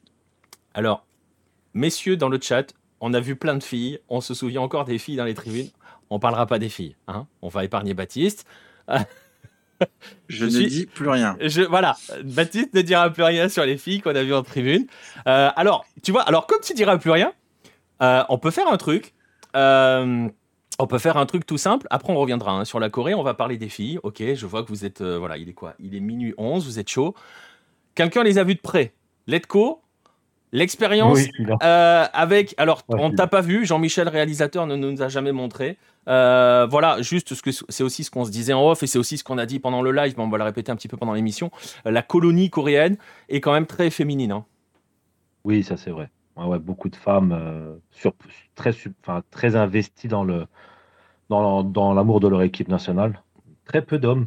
Bon, quelques, quelques hommes, mais les seuls, euh, les seules personnes qui, qui, qui entonnaient des chants euh, bah, les chants que Baptiste connaît très bien et que voilà, tous ceux qui, suivent la K-League ou, ou, la, ou la Corée du Sud euh, bah, étaient entonnés dans le, dans le, dans le stade.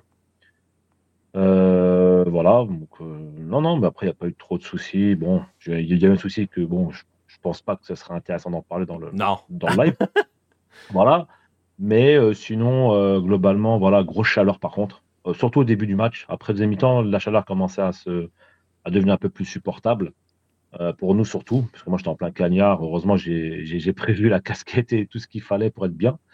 Euh, mais je rejoins Baptiste sur l'analyse du match. Je pense qu'on est tous d'accord là-dessus. C'est que la, la, Corée du Sud a, a été sauvée par Lee Kang-in sur ton deuxième mi-temps. C'est l'effet Letko parce qu'il était dans mon côté. J'ai vu toutes les actions. C'était, par contre, c'est, par contre, c'est impressionnant. Vu, vu, de la télé, je sais pas comment vous, vous le voyez, mais quand vous le voyez de près, ça va très, très vite les enchaînements.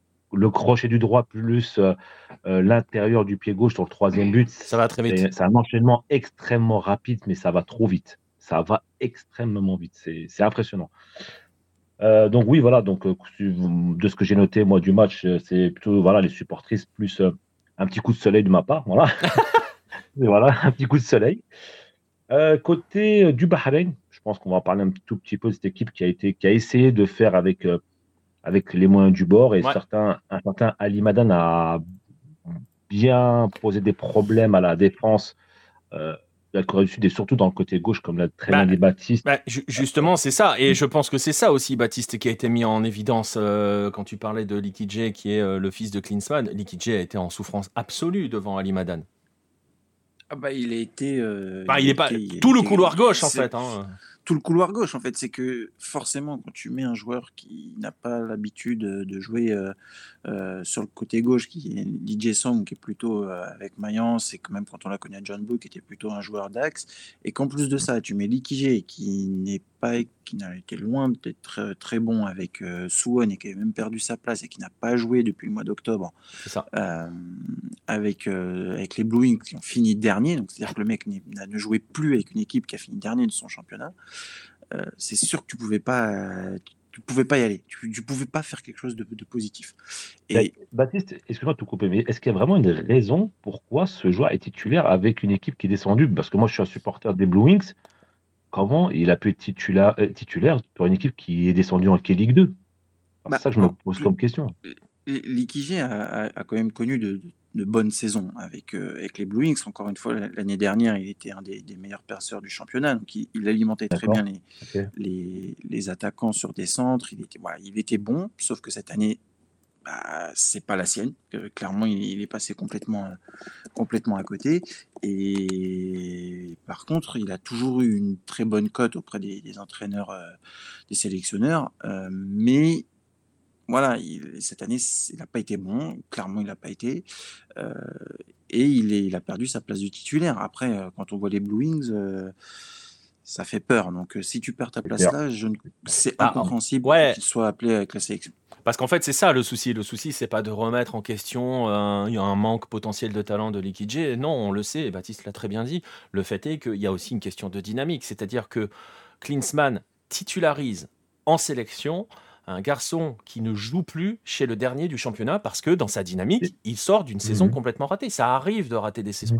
Mais en fait, il a sombré avec les Blue Wings et il a encore plus sombré au point qu'il ne jouait plus et il se retrouve titulaire international. C'est un mec qui ne joue plus dans le chez le dernier du championnat. C'est euh, mm. incroyable. Tu te dis que quand ils vont se prendre, euh, quand ils vont se prendre les avions iraniens ou les, ou les japonais, ça peut, ça peut, ça peut piquer quand même si tu as après, il faut, aussi euh, mettre en lumière qu'il n'aurait pas dû être titulaire. C'est que Kim Jin-soo, aujourd'hui, qui est le titulaire au poste, euh, s'est blessé. Alors, Kim Jin-soo et des compétitions internationales, c'est une grande histoire de, blessure, parce qu'il a raté deux Coupes du Monde sur blessure. Il est souvent blessé à ces moments-là, malheureusement pour lui. Mais normalement, il sera là. Il sera titulaire. Il, doit rater la phase de groupe. Dans quel état il sera euh, à partir du prochain tour? On ne sait pas encore, mais il mmh. devrait revenir. Oui, mais ça veut... que ne, serait pas, ne sera pas titulaire. Et je pense qu'avec ce qu'on a vu aujourd'hui, le ah prochain match, euh, Sol Yongu va, va être décalé sur le, sur le flanc gauche. sera la fin de match. Et Kim Tae-wan prendra le, le flanc droit. C'est à moins que les Klinsmann se mettent encore une fois tout le monde à dos, et parce que cette question-là de Likigé, elle s'est posée dès la sélection. Euh, lui, il n'a jamais trouvé, il a toujours dit que le bonhomme faisait le travail à l'entraînement, qu'il était euh, qualitatif à l'entraînement, etc. C'est bien, si tu veux, il, il, écoute, il fait tout ce que tu veux, ok, mais après, il y a des performances sur le terrain. Euh, et là, aujourd'hui, ça, c'est criant. Il était complètement dépassé. Le, le, but du Bahreïn, c'est sa faute. Il y a, alors oui, il y a John Young qui, qui, complètement qui foire son marquage, mais la perte de balle, c'est l'équigé. On ne comprend pas ce qu'il fait. Il fait une passe euh, vers un joueur, entre deux joueurs coréens. Ça finit en touche. La touche, elle est jouée vite. Hop, boum, il y a but derrière. Tout, D'ailleurs, tout, euh, a été mal joué de, sa part. Ouais, et pour, et pour appuyer sur le, sur, le, sur le pauvre garçon, il était pas loin de l'expulsion. Euh, ah oui, pas loin de prendre le deuxième carton jaune, n'était pas loin. Franchement, c'était juste, juste. Hein. L'arbitre qui était, bah, comme tu l'as dit tout à l'heure, euh, qui, j'espère ne passera pas des vacances à Séoul. Bah, de toute façon, il est euh, chinois, donc non Ouais, voilà. bah, il a enfin, bizarrement, il a cartonné comme pas possible en première mi-temps. À chaque action, voilà, ça, ça, ça, ça, sort des cartons jaunes à tout va. Et là, sur une énorme faute, sur, enfin une énorme faute de, de euh, qui a déjà un jaune, en temps normal, c'est un carton jaune aussi. Donc euh, bon, je pense qu'il a fait preuve de psychologie, on va dire, on va dire ça comme ça, mais euh, on n'était pas loin de l'expulsion et, et, tout de suite Klinsmann a, a, a, a entamé un changement immédiatement parce qu'il savait très bien que ça allait pas le faire. Ah oui, mais c'est justement c'est ce qu'il a dit en conférence de presse après le match. Il a dit que le nombre de cartons qui était quand même assez, ahurissant euh, pour la Corée, alors qu'il y en avait. Et là, les joueurs coréens ont quand même demandé à ce qu'ils euh, Que les cartons jaunes soient donnés, ils n'ont pas gueulé contre ça. Ils ont dit, OK, il y a plein de cartons jaunes. Mais qu'il y ait une équité. C'est-à-dire que euh, les, les Bahreïnis faisaient un peu ce qu'ils voulaient en termes de faute, ils n'avaient jamais de carton. c'est surtout les deux, trois gros tacles. Hein. C'est surtout, il y a deux, trois gros ah tacles très, très sévères qui donnent pas de carton, alors qu'à côté, tu as des fautes qui sont, qui sont des fautes. Il n'y a rien à dire. Mais tu te dis, bon.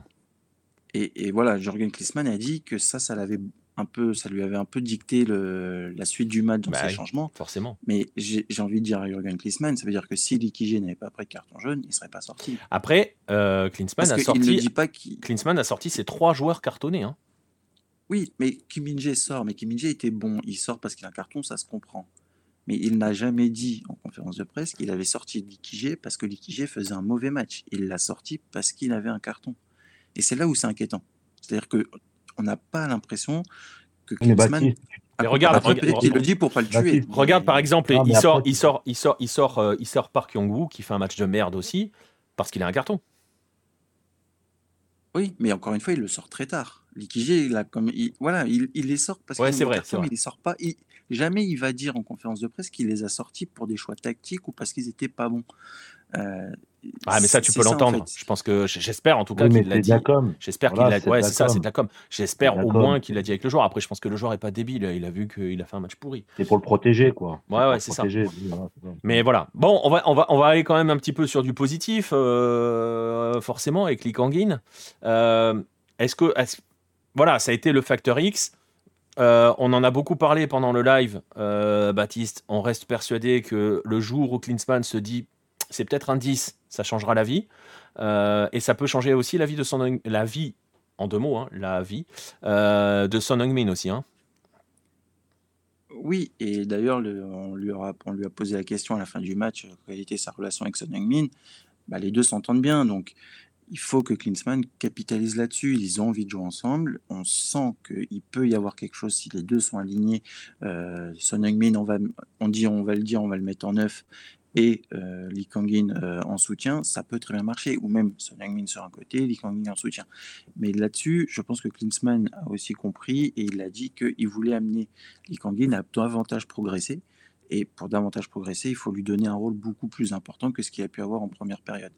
Après, on en revient à un problème pour Klinsmann, c'est que si il décide de repositionner Lee Kangin dans l'axe, il doit changer de système. Un problème il, doit changer de système et il va avoir un problème sur le côté droit parce qu'il n'aura pas de joueur de percussion sur le côté droit puisqu'il ne l'a pas, il n'a pas pris de joueurs de ce profil-là. Euh, la majorité des joueurs qui peuvent jouer en, percussion sur un côté sont habitués à jouer à gauche. Euh, donc euh, là, on aura personne à droite. Wang, Wang, Wang Inchan, il ne peut pas jouer sur un côté? Bah, Il joue à gauche en général. Après, on peut le mettre à droite, mais en général, il mmh joue à gauche. Après, on peut le mettre à droite. je pense que je pense qu'il faudra qu'il fasse ça s'il il décide de garder son Heung-min à gauche. Mais en revanche, s'il enlève son Heung-min à gauche, il a plus mmh personne pour jouer à gauche. Donc en fait, il est bloqué. C'est-à-dire qu'il en fait, il est bloqué par ses choix lui-même. Ouais, c'est ça. Il, est, il, est, enfermé par ses choix d'avoir pris des joueurs qui ne jouent pas en club et qui ne sont pas performants en club parce qu'il ne peut mmh. pas les mettre titulaires. Et ça, et ça, répond en partie à la question de Rodolphe qui était valable pour Liquidje, mais qui est valable pour plein de postes sur la notion de est-ce qu'il a d'autres solutions. En fait, il ne se les est pas données. C'est ça. En fait, il ne se les a pas donnés. Il a voulu garder un groupe qui était peut-être une vérité en février, en septembre, qui ne l'est plus aujourd'hui, mais il n'a pas voulu changer son groupe. Et aujourd'hui, c'est lui-même bloqué. Euh, et il, ne, il, a une marge, il a une marge de manœuvre qui est très réduite, mais extrêmement réduite. Ouais. Donc, en fait, on, est bloqué. On a des joueurs qui sont, euh, qui sont, voilà, qui sont les meilleurs en Asie avec les Japonais, puisque c'est voilà, les deux nations qui ont le plus de joueurs en Europe et qui performent dans les clubs européens que l'on connaît. Mais malheureusement, ils se bloquent pour les accompagner avec des joueurs qui sont en Europe mais qui ne jouent pas. Et voilà, et donc ils sont enfermés en fait. Ils n'ont plus trop de moyens d'expression différentes que celles qu'on leur donne et qui ne peuvent potentiellement pas être euh, la plus adéquate pour eux. Et on le disait, l'autre souci, le corollaire de tout ça, l'autre souci, ou la conséquence même de tout cela, euh, l'autre souci qui va se poser à, à, Klinsmann, par, ce manque de solutions, c'est aussi un manque d'alternatives de manière générale. Euh, on parlait à l'instant de changer de système, on vient de le voir, on vient de le dire, il peut pas concrètement, ou alors il va faire jouer des joueurs à des postes qui sont pas leurs postes et qui donc vont avoir peut-être aussi du mal à s'exprimer au, top de leur forme. Mais ce problème-là va peut se poser aussi en cours de match. Alors bon, là ça va parce que c'était Bahreïn et franchement ils ont fait un très bon match, Bahreïn, mais on a vu que ça avait, euh, au fur et à mesure, ça, ça, a fini par céder hein, euh, euh, sur la fin de match. D'ailleurs, on s'est fait la remarque pendant le live, la fin de match, Bahreïn touche plus la balle. Hein. donc, donc, c'est difficile pour eux. Ouais, ouais, c'est, ça, ça, ça, ça, affaiblit forcément. Mais quand il va falloir trouver des solutions alternatives parce que tu es pris au piège contre une nation supérieure, Klinsmann ne les aura pas, ces choix-là, Baptiste, si j'entends bien. Donc, donc ça veut dire, excuse-moi, après je laisse la parole à Baptiste, mais donc ça veut dire que l'adversaire peut analyser facilement les différentes euh, alternatives de. Bah, il n'y en a qu'une en fait. Voilà, donc en fait ça va être très facile à lire.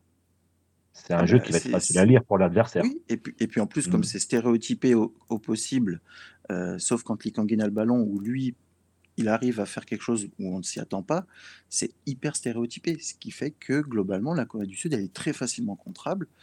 Et mmh ça, c'est parce mmh. que Klinsmann, mmh, en fait, on n'arrive pas à comprendre la C'est illisible ce qu'il essaye de faire, et ses choix ne sont pas cohérents. Donc voilà, aujourd'hui, je ne pense pas que la Corée du Sud puisse battre une équipe comme le Japon ou comme l'Iran. Ou alors sur euh, uniquement parce que les joueurs vont se prendre en main et euh, Lee Kang-in une fulgurance comme il a pu le faire parce que le, deuxième but de la Corée, euh, personne ne s'y attendait. Il a fait un contrôle, il a mis une mine. ok. Un but à la quoi. C'était un but ça, à la ça, ça, peut être le, ça peut être un élément qui va permettre de faire basculer un match, mais ça, ne tiendrait qu'à ça. Et c'est triste à dire, mais la Corée, depuis, euh, depuis Paulo Bento, ou Paulo Bento, on comprenait où il voulait aller. On aimait ou on n'aimait pas, c'était un sujet, mais on sait où il voulait aller. Et c'était clair, net, précis, je veux travailler comme ça, je veux que tout le monde travaille comme ça, machin. Il a fait un travail, ça a plutôt payé, on va dire avec de la chance, mais on savait, on comprenait. Là, Klinsmann, on comprend plus rien. Voilà. Alors, Et euh, malheureusement, il s'enferme, lui, dans ses idées. Bah, c'est, oui, c'est un peu le souci. Euh, deux petites questions avant de passer au, match suivant. Pourquoi Kim Jong-won n'est pas titulaire dans cette, cette équipe euh, nous demande Alarami. Euh, bah... bah je n'ai pas la réponse parce que c'est, peut-être, c'est le capitaine du champion en titre. Euh, Mais Sans doute le, euh, je crois qu'il a été, euh, il a été désigné MVP du championnat et c'est son coéquipier qui est titulaire, alors que la paire à la Coupe du Monde c'était lui et Kim Min Voilà, allez comprendre. On ne sait pas et comme dirait pour paraphraser Frankie the Beef, peut-être que certains ont des dossiers sur Cleanspan, qui sait, on n'en sait pas. et le dernier point, c'est ça doit râler au pays euh, nous dit Rodolphe. Après, ça, ça, grogne un petit peu quand même depuis quelques semaines. Hein, euh, le fait que Klinsmann soit jamais là, euh, ça grogne quand même. Hein. Oui, oui bah ça, ça, il, a, il a rien fait pour se faire apprécier. C'est ça. Hein. ça grogne. C'est, il a, puis il a eu aussi le, le comment dire, il a fait l'affront de ne pas faire jouer Lee Kangin quand il avait été appelé une fois, euh, alors que tout un stade le demandait. Donc il s'est bien mis aussi les supporters à dos pour ça. Hein. On connaît ce qu'est Lee Kangin en Corée. Et surtout, oui, et puis surtout le, manque de jeu. En fait, aujourd'hui, ils ont aussi souligné que c'était Park Kyung-woo et Wang In-bom n'avaient pas été bons. Donc que finalement, il va falloir bouger et faire changer et changer certaines choses, mais il n'a pas les joueurs. Il ne les a pas pris en fait. Voilà, c'est ça. Euh, rien que le fait de faire ses confs en visio, manque de respect, les propos sur la K-League, qu'il ne suit pas hein, concrètement. Hein. on en parlait à midi, euh, Baptiste disait, il fait ça avec euh, ses trucs de scouting. Hein. donc il regarde pas la K-League. Ouais, il regarde pas ce championnat-là. Pourquoi il a pris le poste s'il ne vient jamais en Corée? Oh, j'ai bien une réponse, Rodolphe, mais. Mais, euh, mais voilà, non, non, mais oui, oui, c'est, assez, assez euh, dramatique. On en a parlé déjà à midi, hein, le, double, le double pivot devant la défense quand tu joues Bahreïn alors que tu sais que tu vas avoir le ballon tout le match. Euh, bon, voilà, mais bon, on va pas refaire, on va pas refaire le débat tactique. la Corée du Sud quand même a gagné. C'est quand même la, chose qu'on va retenir. Elle a pas, elle a, elle a sur le plan comptable réussi son premier match. elle a aussi, et on le, on, on le disait, elle a aussi la chance euh, d'être dans un groupe quand même plutôt facile, plutôt sympa. Et justement, on va bousculer un petit peu l'ordre des matchs. On va parler du dernier match de la soirée, euh, celui de 18h, entre la Jordanie et la Malaisie. Euh, et là, pour le coup, Euh, on mesure à quel point la Corée du Sud, elle a quand même un groupe facile. Alors, Letco, toi, tu étais au stade sur ce Malaisie-Jordanie. Euh, on mhm. sait, alors la Jordanie, on rappelle, elle n'est pas sur des dynamiques des plus folles. Elle a le magicien Moussa Al-Tamari, ça ok. Mais ce match-là, voilà, Al-Rami dit un massacre, j'allais dire c'est une boucherie, quoi. Enfin, il n'y a, a, pas eu de match, quoi. Oui. Oui, oui. Bah, en fait, le match a duré une mi-temps. Et encore, encore en une demi-heure, il y avait 3-0. Voilà, déjà. Donc, euh, Et même 4, puisqu'il y en avait un euh, qui avait été refusé pour un hors-jeu d'un bout de l'épaule. C'est ça. Elle a Rami qui dit comment étaient les Malaisiennes. euh, bah, pas beaucoup de femmes. voilà, voilà c'est ça. non, mais après, alors pour revenir sur la Jordanie, et c'est vrai que tu fais bien de parler du, groupe de la Corée du Sud. Euh, attention à la Jordanie pour la Corée du Sud, ça va pas être facile. Euh, ils ne sont pas aussi naïfs que, que, que, le Bayern et moins. Euh, comment, comment, comment te dire ça? Bah ils, bah, ils, sont supérieurs quoi, à tous les niveaux. Bah, après, moi j'ai noté que. Oui, vas-y, vas-y, euh, Nico. Ils sont supérieurs. Ils ont, enfin, très franchement, je veux pas être méchant, je veux pas les accabler, mais franchement, la Malaisie, c'était quand même plus que limité. Hein. Euh, ils, ont fait ils ont tenté des choses, ils avaient de bonnes intentions et tout, mais tu sens que c'est quand même très très limité. C'est pour l'instant l'équipe la plus faible que j'ai vu jouer hein, euh, dans cette compétition. Avec la Palestine. Avec la Palestine. Ouais, mais la Palestine, je la mets de côté parce que c'est cas particulier. Oui, je sais, bien sûr. Mais, et, je vais te dire, non, je vois la Palestine devant parce que franchement, la Palestine, elle a pris l'Iran, quoi. Donc, oui, d'accord. Donc voilà quoi. Oui, non, c'est vrai, c'est vrai, c'est vrai. Mais... Je, pense que tu mets la Malaisie face à l'Iran, euh, il faut arrêter le match à la mi-temps. Oui, c'est clair. Mais, mais euh, non, non, après. Euh, alors après, la Malaisie est pour le moment en tête de son mmh. groupe de qualif. Hein. Ouais, ouais, mais elle a fait un match, elle a fait un match horrible. Alors, vous voyez les stats. Hein, ce qui est assez paradoxal, c'est que la Malaisie a eu le ballon. Mais alors, dans, dans, les, euh, dans la verticalité, parce que la Jordanie, c'est comme dit hein, euh, fait des choses simples. C'est très vertical. Ça va très vite. Enfin, c'est voilà, c'est très vertical. Mais ils le font plutôt pas mal quand même. Hein. Et mais mais, mais la naïveté, la naïveté défensive, euh, le nombre de fois où ça essaye de jouer le hors-jeu, ça se fait prendre dans le dos systématiquement. Enfin, je veux dire, le nombre de fois où ils ont cherché, ils ont ils avaient eu les occasions de lancer Tamari ou j'ai mangé le nom euh, du 13 là, de l'autre côté, celui qui met un doublé. Je vais te le donner. Et euh... euh Alma, Almardi. Et, ne faites pas de, de mauvaises blagues, s'il vous plaît. Mais, euh, mais, mais, voilà, c'est exactement ce que dit Xixon. Ils n'ont jamais défendu sur les côtés. Ils ont oublié qu'on pouvait défendre sur les côtés, la Malaisie ou... enfin, Il y avait des espaces de partout. Bah, en fait, Pan, Pan, Pan Gongim, que Baptiste peut-être connaît, sûrement, euh, bah, il a joué avec un 3, avec un système de 3-4-3, euh, donc euh, assez ambitieux et assez offensif parce que les deux ailiers, enfin surtout Arif que, que, je connais, qui a fait un, qui a fait un match mitigé côté malaisien, qui a alterné le bon et le moins bon.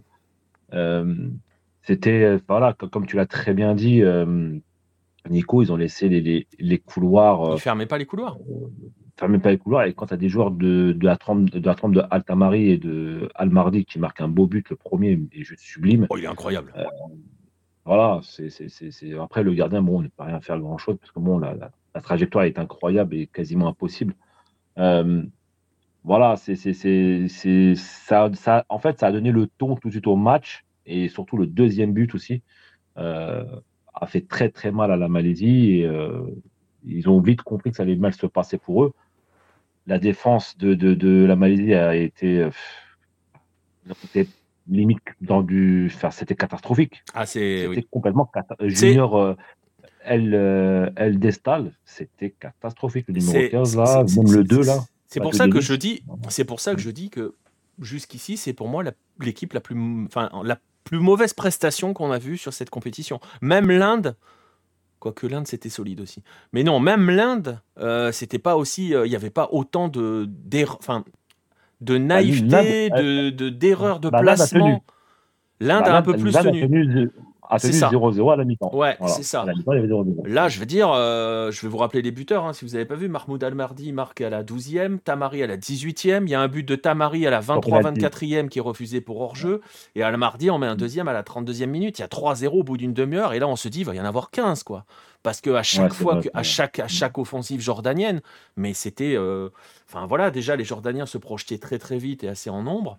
Euh, quoique ils, ils, survolent, enfin c'était pas survolté non plus, ils attaquaient pas à 10, hein, mais waouh, waouh, waouh, waouh, c'était compliqué. et c'est là où tu mesures la chance de, c'est là où tu mesures la chance de la. Corée du Sud quand même dans ce groupe. Ouais, ouais, non, mais après, comme tu l'as très bien dit, euh, on avait une stat dans le, dans le stade, dans les écrans, on avait les, les cinq joueurs qui touchaient le plus, ballon, le plus de ballons, pardon, excuse-moi, et eh ben les quatre premiers étaient des Malaisiens. Et devine, c'était qui bah, C'était les défenseurs, quoi. Ouais. Donc, ça, en fait, qu'est-ce qui, enfin, cette, cette, stat nous prouve que les joueurs de la Jordanie ne gardaient pas forcément le ballon. Ça allait très très vite. Ah oui, ça, pour, le, pour le coup, ça va très vite. Alors ça, ça peut être un... Je ne sais pas si tu as mm. vu le match, Baptiste, mais ça, pour le coup, ça peut être, entre guillemets, un point qui peut inquiéter euh, la Corée du Sud, euh, vu la vitesse dans les couloirs. Même si, on l'a vu aussi pendant le match, on l'a dit, euh, Baptiste, j'ai l'impression que les consignes de Klinsmann pour les latéraux, c'est vous passez pas la ligne médiane. Hein. Oui, pour, puis après, il faut, faut, faut, faut, remettre aussi les choses dans son contexte. Hein. La Jordanie a, joué face à la Malaisie. Je pense que quand en face, tu auras au milieu de terrain des joueurs qui sauront garder un ballon et potentiellement moins le perdre bêtement que a pu le faire la Malaisie avec des, avec des défenseurs beaucoup plus solides, avec euh, Kim Min Jae qui court un 100 mètres euh, comme si euh, c'était un, un, ailier. la défense, elle sera beaucoup plus compacte et beaucoup plus réactive. Donc oui, la, Jordanie a fait un très bon match, il a rien à dire, c'était même plaisant à voir. Mais la Malaisie, comme vous l'avez dit, c'était triste. Hein. et d'ailleurs, l'entraîneur coréen, il il, a pris, il a pris quelques articles assez salés euh, au pays, hein, parce qu'ils ont dit, mais qu'est-ce que c'est que ce truc ah, Ils en parlent? Ils en euh, parlent? Oui, oui, ils en parlent un peu, puisque c'est un entraîneur coréen, donc ils en ont parlé. Ils parlent aussi de Shin Tae-yong avec l'Indonésie, et ils disent que, bon, voilà, c'est pas, c'est pas fameux. Voilà. Euh, mmh c'est complètement raté. Donc, oui, la, Jordanie a fait un bon match, mais je pense que si la Corée du Sud se met à avoir peur de la ah Jordanie. Ah bah, euh, non, pas rentrer à la maison. mais, mais prudent. Non, non, il faut juste être prudent, je pense, pour la Corée du Sud. Pas besoin de. Voilà, on n'est pas dans le. Après. C'est pas l'Allemagne, enfin, c'est pas l'Espagne en face, quoi. Faut pas déconner, mais faut être prudent. Le... Parce que bah, après, si c'est l'Allemagne, la Corée du Sud gagne. Hein. Oui, je sais, je sais, c'est vrai, c'est vrai. c'est vrai. C'est pour ça que je. T'as vu, Baptiste, je suis, bien, je, suis bien, je suis bien intéressé. Hein. Ah, c'était beau. mais après, oui, après, oui, faut, faut être prudent, mais comme contre toutes les équipes, faut, faut, faut pas y aller en disant on va les battre, c'est sûr, on est plus fort. Mais je pense que globalement, euh, la Jordanie ne, ne, fera pas le même match face à la Corée du Sud. Et, et, et j'ose espérer que si la Jordanie bat la Corée du Sud, euh, euh Klinsmann prenne la porte, tu vois. Ouais. Alors, et qu'il y a beaucoup de joueurs qui, qui, qui, qui s'excusent. Hein. Bah, ah, ah non, mais ah bah, faut dire les choses clairement. La, Corée du Sud n'a pas le droit de perdre face à la Jordanie. Il faut pas abuser. La, Corée du Sud n'a pas le droit de perdre un eh ben moi, je vous le dis, les gars. Dans ce, dans, ce, dans ce groupe. Moi, je vous le dis, les gars. Vas-y, vas-y, vas-y, termine. Non, mais c'est comme si tu, tu, mm. tu disais à l'équipe de France euh, dans, les, dans les qualifications, parce que clairement, on va pas se mentir. Hein, euh, la Coupe, mmh. d'Asie, c'est comme si c'était les qualifications à la Coupe du Monde. Hein. Il y a les mêmes équipes, mmh. euh, c'est exactement la même mmh. chose. C'est comme si la France en qualification perdait des points face euh, à des équipes comme Andorre ou Gibraltar. Andorre, Gibraltar. On est à des années-lumière au niveau du foot entre la Corée et la Jordanie. une équipe comme la Corée du Sud, même le Japon ou l'Iran ne peuvent pas se permettre de perdre des points dans ces phases de groupe. Sinon, c'est un cataclysme. C'est pas possible. Bah, sinon, ça serait très très mal vécu par les. Voilà, ça. Je pense au pays, par les fédérations, par les journalistes, par les supporters.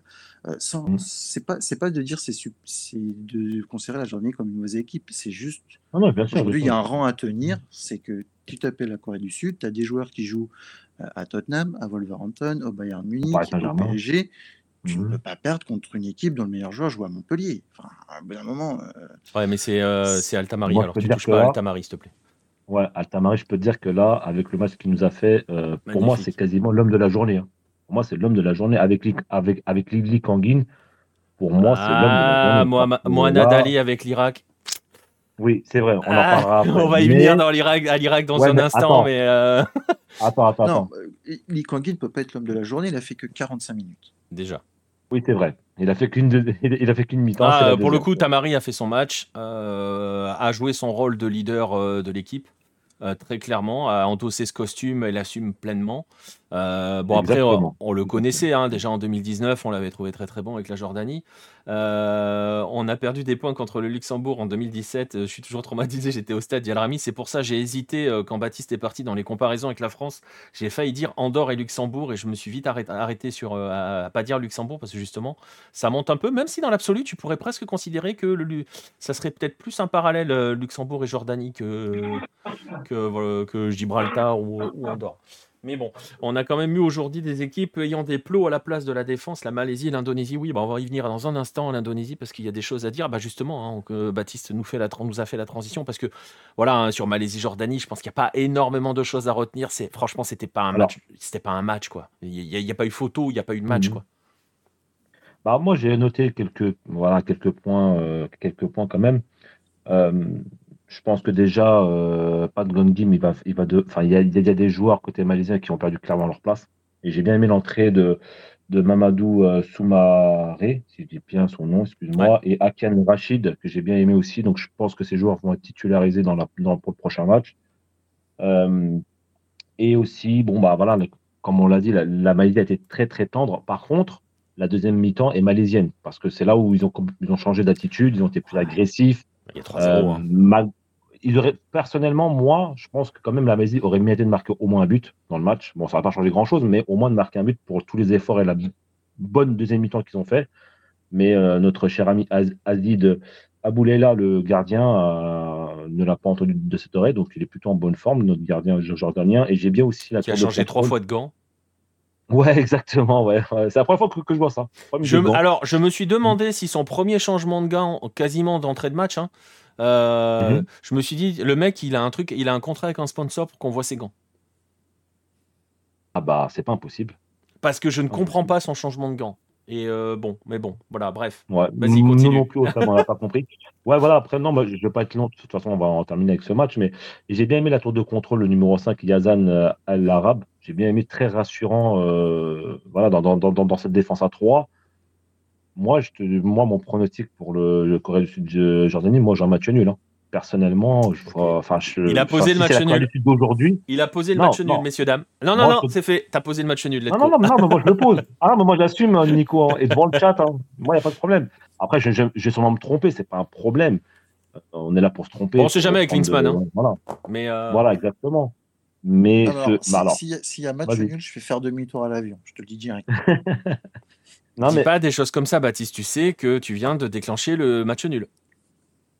voilà. De toute façon, je le verrai pas, je le verrai pas. C'est vrai, tu le verras pas, tu seras l'avion à ce moment-là. J'essaierai de demander euh, à nos chers amis hôtesses de l'air de me dire le résultat si j'ai les moyens. enfin, je ne pas après, après, très franchement, alors pour, euh, rester sérieux euh, deux secondes, la Jordanie a gagné 4-0. Elle a fait plus que le taf. On, parle, on parlait avec Farouk tout à l'heure de la théorie des 4 points, qui en fait est plus une théorie des 3 points. Et on en parlait à midi avec toi, hein, Baptiste, sur le côté euh, en 2019. Il n'y a qu'une seule équipe qui avait 4 points, je l'ai dit tout à l'heure. Tout le monde en avait 3 dans les meilleurs troisièmes dans la, dans la probabilité que la Jordanie finisse troisième, j'y crois pas une seconde, je vois bien la Jordanie, mon avis, finira derrière la Corée du Sud. Parce que c'est pareil, face au Bahreïn, ça devrait aller. Euh, ça devrait aller. Euh, et donc, ça, ça, ça, va faire un. Déjà, ils ont fait une bonne partie du chemin pour la qualification. Quoi. Oui. ils, vont se qualifier. Oui, la Jordanie va se qualifier. La, Jordanie-Corée, pour moi, ils sont déjà bah, qualifiés ce soir. Bah, bah, tu sais pourquoi, Nico? Parce que je pense qu'il y aura plusieurs euh, troisièmes avec trois points et avec le goal average d'aujourd'hui de la journée. Ah oui, ils sont bien, mais je pense, mais je pense qu'ils seront, je, pense qu'ils seront deuxièmes. Mais bon. Oui, moi aussi. Moi aussi. C'est pour ça que j'ai dit match nul tout à l'heure avec la Corée du Sud. Après, euh... en tout cas, ils sont bien rentrés. En tout cas, ils sont bien rentrés dans leur, dans, dans leur compétition. Ils sont en pleine confiance maintenant pour euh, le match de la Corée du Sud. Je pense qu'ils vont pas avoir peur. Voilà. Je dis pas qu'ils vont gagner ou qu'ils vont perdre ou quoi.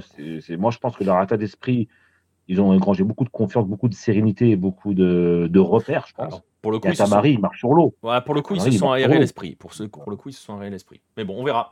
Samedi, midi 30, euh, Jordanie, Corée du Sud, ce sera la deuxième journée. On a dit être en tout cas. Voilà, voilà. Bahreïn, Malaisie, ça sera le même jour à 15h30 pour le prochain rendez-vous. Bahreïn, Malaisie, qui sera mhm. important pour l'un comme pour l'autre dans l'optique de viser cette troisième place, hein, puisqu'on l'a dit, hein, tout le monde se qualifie, c'est un peu l'école des fans, dès qu'on finit troisième. On va passer au meilleur juste match. Un mot, vas-y. Juste un dernier mot, très rapide. 23 hein. 000 spectateurs aujourd'hui, donc je crois que c'est la meilleure, c'est la meilleure affluence bah, après le match d'ouverture. Quoi. 23 000 Al Janoub Stadium. Voilà. Pas de complet. Très bien. On va passer au meilleur match du jour. Euh, euh, Malheureusement, c'est le seul match que, que, C'est le seul match que tu n'as pas vu, mais euh, pour mais le coup. Mais j'ai vu des images. J'ai quand même vu des images, j'ai vu des choses, j'ai noté des choses. Donc, pour le coup, le meilleur match du jour. Je ne sais pas si tu l'as vu, Baptiste. Euh, si je l'ai vu et je crois que je me suis j'ai dû arrêter alors j'ai vu j'ai pas vu le tout début du match, j'ai pas vu la fin. J'ai vu une grosse majorité, mais j'ai pas tout vu et franchement de ce que j'ai vu, euh, bah, j'avais deux équipes qui jouaient au foot, notamment première période, même si on même si on a vu clairement que, euh, l'Irak, physiquement, ils ont ils ont bouffé les Indonésiens. Et ça s'est joué essentiellement là-dessus. Hein, au fil du match, on a vu l'Indonésie perdre un peu l'eau et physiquement, ils n'ont pas tenu. Rien que le but, alors je, ne sais plus, je crois que c'est le troisième. Euh, il lui met une boîte et puis après, il envoie une ah boîte sous la barre en reprise de volée. Euh, il est incroyable ce but. Il l'a fusillé. il arrache, il arrache le but. Et en, fait, tu, as raison d'insister parce que ça résume quand même pas mal, ouais, effectivement, le, la grande différence d'impact qu'il y a eu entre les deux équipes. Moi, ce que j'ai trouvé intéressant aussi dans le match, tu dis, on a eu deux équipes qui ont joué au foot, ça c'est clair en tout cas qui ont cherché à jouer au foot, avec une équipe qui est quand même, je trouve, beaucoup plus juste techniquement euh, et collectivement, c'est l'Irak. On, la sent la touche espagnole du coach. On sent que, enfin, je veux dire, tu prends les, prises de balles des mecs sont systématiquement vers l'avant. Euh, tous les contrôles orientés se font vers l'avant. Ça combine dans tous les sens. Euh, waouh, waouh, waouh, waouh. on avait dit que ça pouvait être un poil à gratter. L'Irak, il va en gratter quelques-uns quand même, hein. je pense. après, l'Indonésie a, a fait un bon match avec ses moyens, je trouve. Euh, ils, ont eu, ils, ont eu, le mérite d'égaliser, quoi. Ils ont eu le mérite d'égaliser, de faire peut-être douter un petit peu cette équipe irakienne. Euh, avec un beau but d'ailleurs, très joli but, entre une, un, bon centre de, enfin un petit pont d'ailleurs de. Ah, en fait, toute l'action est très belle. Toute l'action est très belle dans la façon dont ils sortent le ballon et oui, dans la façon dont ils la construisent. Et la conclusion, c'est quand même petit pont centre reprise. Hein. ouais, voilà. Marcelino Ferdinand, qui est le joueur le plus, bah, le plus connu de l'histoire de, enfin, le plus attendu. Voilà, c'est ça. Euh, donc, euh, qui, a, bah, qui a répondu présent, très beau but. Euh, voilà. Après, moi, j'ai pas pu voir le match, donc je pourrais pas dire voilà, qu'est-ce qui s'est passé réellement. J'ai vu les buts, comme tu as dit tout à l'heure, le troisième où il arrache les buts et enfin, il arrache notre ami Aymen Hussein. Bah, c'est un peu l'image du match, quoi. C'est que voilà, il a mis toute sa rage dans le, dans cette frappe et pour montrer la supériorité de l'Irak face à cette équipe indonésienne. Malheureusement pour l'Indonésie, non, juste je termine, après je te laisse. Non, en fait, le tournant du match, c'est malheureusement, c'est le 2-1 à la 47e, juste avant la mi-temps. Et on sait très bien les buts pris avant une mi-temps, et ça peut changer un peu le. Ouais, même si, même si très franchement, euh, même si très franchement, l'Iran, l'Irak, pardon, était quand même très au-dessus, je trouve. Hein. Euh, oui, mais il y a eu une succession de vagues. Et tu savais, mhm. tu savais que ça allait finir par céder euh, parce qu'ils étaient quand même. Euh, enfin, moi, enfin, ok. Alors, je, je, vous suis même sur le chat. Hein, je vous suis avec euh, avec avec Marcelino, très intéressant. Ok, il a 19 piges, le gamin. Donc, tendance à. Équipe jeune hein, d'ailleurs de l'Indonésien. Ouais. Jeune, 22 ans de, 22 ans de moyenne. Hein. pas sur le terrain. Ah bah moi, moi ce ah que je vois, du 11, alors, du 11 de départ, justement parce que c'est une phrase c'est une phrase qu'on entend beaucoup. Euh, j'ai regardé le 11 de, le, 11 de départ, enfin, le, enfin le, dans les joueurs, dans le 11. Euh, dans le 11, tu as 4 joueurs qui sont jeunes du côté de l'Indonésie. Tu as Marcelino qui en a 19, tu as Witty de l'autre côté qui en a 22, Hubner au milieu en a 20, mhm. Aran en a 22. Mais alors en face, en face, regarde l'équipe et celle qui termine derrière. Tu as euh, le mhm. plus vieux, enfin Merchas a 24 ans, bon, il a un an, enfin tu vois, il est un petit peu au-dessus. Mais Hussein mhm. Ali c'est 21, Iqbal c'est 20, Amin c'est 20. Euh, Bayesh, qui était incroyable sur son côté, c'est 23. Euh, Ali, Ali Jassim, qui a été très très bon aussi, c'est 19. et, Ali, il a que 23. C'est jeune l'Irak. Hein. Mhm. Ah non, non, c'est jeune. Ah non, non, bien sûr. Euh, Zidane Iqbal, on le connaît parce qu'il est passé par, la, par Manchester. Super joueur. Jassim, bah, comme tu as dit, Ali Jassim, qui a eu la meilleure note du match, voilà, qui, qui, voilà, qu'on connaît, c'est un cadre de l'équipe, un, leader offensif côté irakien. Voilà, c'est. Non, non, puis, on a, et puis on a retrouvé, on a retrouvé Mohamed Ali, il a été incroyable. En première mi-temps. Euh, Moi, j'aime beaucoup son but qui, où il frappe juste, juste après le rebond. C'est magnifique. Et tout ce qu'il fait, euh, tout ce qu'il fait dans le match est, euh, est incroyable. Ouais, ouais, Ali Jassim a crevé l'écran. Ouais, complètement. Mais voilà, enfin, c'est, pareil parce que je sais, tout, je l'ai entendu. Tout le monde dit ouais, l'Indonésie c'est très jeune. Ok, oui, c'est très jeune. Mais attention, l'Irak c'est pas des vieux, hein, c'est pas des papis. Hein. Ah il y a beaucoup, beaucoup de gamins sur le terrain. Oui, bien sûr, bien sûr, bien sûr. Mm. Donc mmh. euh, voilà. Oh, salut, euh, à, salut à Salim qui est à Abidjan pour la Cannes. salut Salim. À Salim. Abidjan à Salim. Et, euh, et justement, justement, Baptiste, on en parlait de, on parle, on parle de, on parle de l'Irak. on disait que c'était un potentiel poil à gratter. c'est un potentiel, un vrai potentiel. je vais pas dire prétendant au titre, mais ça, ça, peut être très très embêtant. Hein. Bah, on, va avoir une réponse rapidement, puisqu'ils jouent contre, contre le Japon dans leur prochain match. Donc on va voir où est-ce qu'ils se situent à ce niveau-là. parce que là, encore une fois, c'est, alors je pense que l'Irak est quand même meilleur que la Jordanie, mais ils ont quand même affronté l'Indonésie, qui est l'équipe la plus faible du groupe ça, euh, du groupe où, dans lequel ils sont, avec Japon et Vietnam, euh, et ils les ont épuisés au, à l'impact, au physique. Parce que l'Indonésie, globalement, physiquement, euh, eux, ils vont juste essayer de mettre du mouvement et courir. et voilà, c'est, ils n'ont pas d'autres armes. L'Irak les a, les, les, a bouffés et les a usés parce que quand on voyait la tête des joueurs à la fin du match, même au fil du match, tu les voyais, ils avaient les yeux qui étaient enfoncés dans le, dans le crâne, ils n'en pouvaient plus. Euh, mais face au Japon, c'est là où on va vraiment voir comment, si, ça peut vraiment être le poil à gratter qu'on attend. Parce que si le Japon, après c'est le Japon, on s'attend à ce qu'ils éclatent tout le monde, mais on va tout de suite le voir. Si face au Japon, ils arrivent un peu à les titiller, à faire à gagner, à, voilà, à perdre juste de un but, euh, un zéro, un truc comme ça, on va se dire ouais, ok, l'Irak aujourd'hui c'est sérieux. Par contre, s'ils se prennent une dérouillée, euh, bah, on reverra en fait. C'est un peu, je pense que ce premier match, notamment quand c'est face à des équipes très faibles, euh, il, est dur de tirer des enseignements. Parce que globalement, pour, pour, les équipes comme le Japon, l'Iran, la Corée, l'Australie, euh, de se dire, OK, ils ont réussi, ils ont fait un bon match, oui, ils en tirent des enseignements, les mecs sont là, sont arrivés, ils sont lancés dans leur compétition. Par contre, pour les équipes derrière qu'on annonce un petit peu pour la gratter, quand elles affrontent l'équipe la plus faible, c'est un peu plus dur de se dire ok, ils sont là, etc. Si tu n'arrives pas à battre l'Indonésie, je pense que tu te poses beaucoup de questions. Oui, mais tu vois, d'un autre côté, eux, ils arrivent avec ce statut d'outsider. Enfin, je sais pas si on doit dire outsider. On va, garder le mot pour la, pour la gratter. non, tu, peux le dire. Tu peux le dire. Bah, outsider, non, parce que pour moi, la Corée du Sud est un outsider tu vois. Donc, euh, ah bah si, la Corée du Sud n'est pas ah favorite pour le titre pour moi, tu vois. Donc, euh, Non, elle fait partie des favorites. Non, elle est outsider. Les favoris, c'est l'Iran et le Japon. Ah non, bon après, bon, c'est ton avis, je le respecte. Pour moi, tu vois, dans ma classification, euh, Baptiste parlait du, système d'étoiles de l'équipe l'autre jour. L'Irak est à 3 étoiles. Moi, j'ai trois favoris, bah, comme tu l'as dit. Mais non, moi, je les aurais pas mis à 3 étoiles, moi. Ah, moi, je les mets à 3. Je mets Corée du Sud à 4 et, et Japon, Japon, Iran à 5.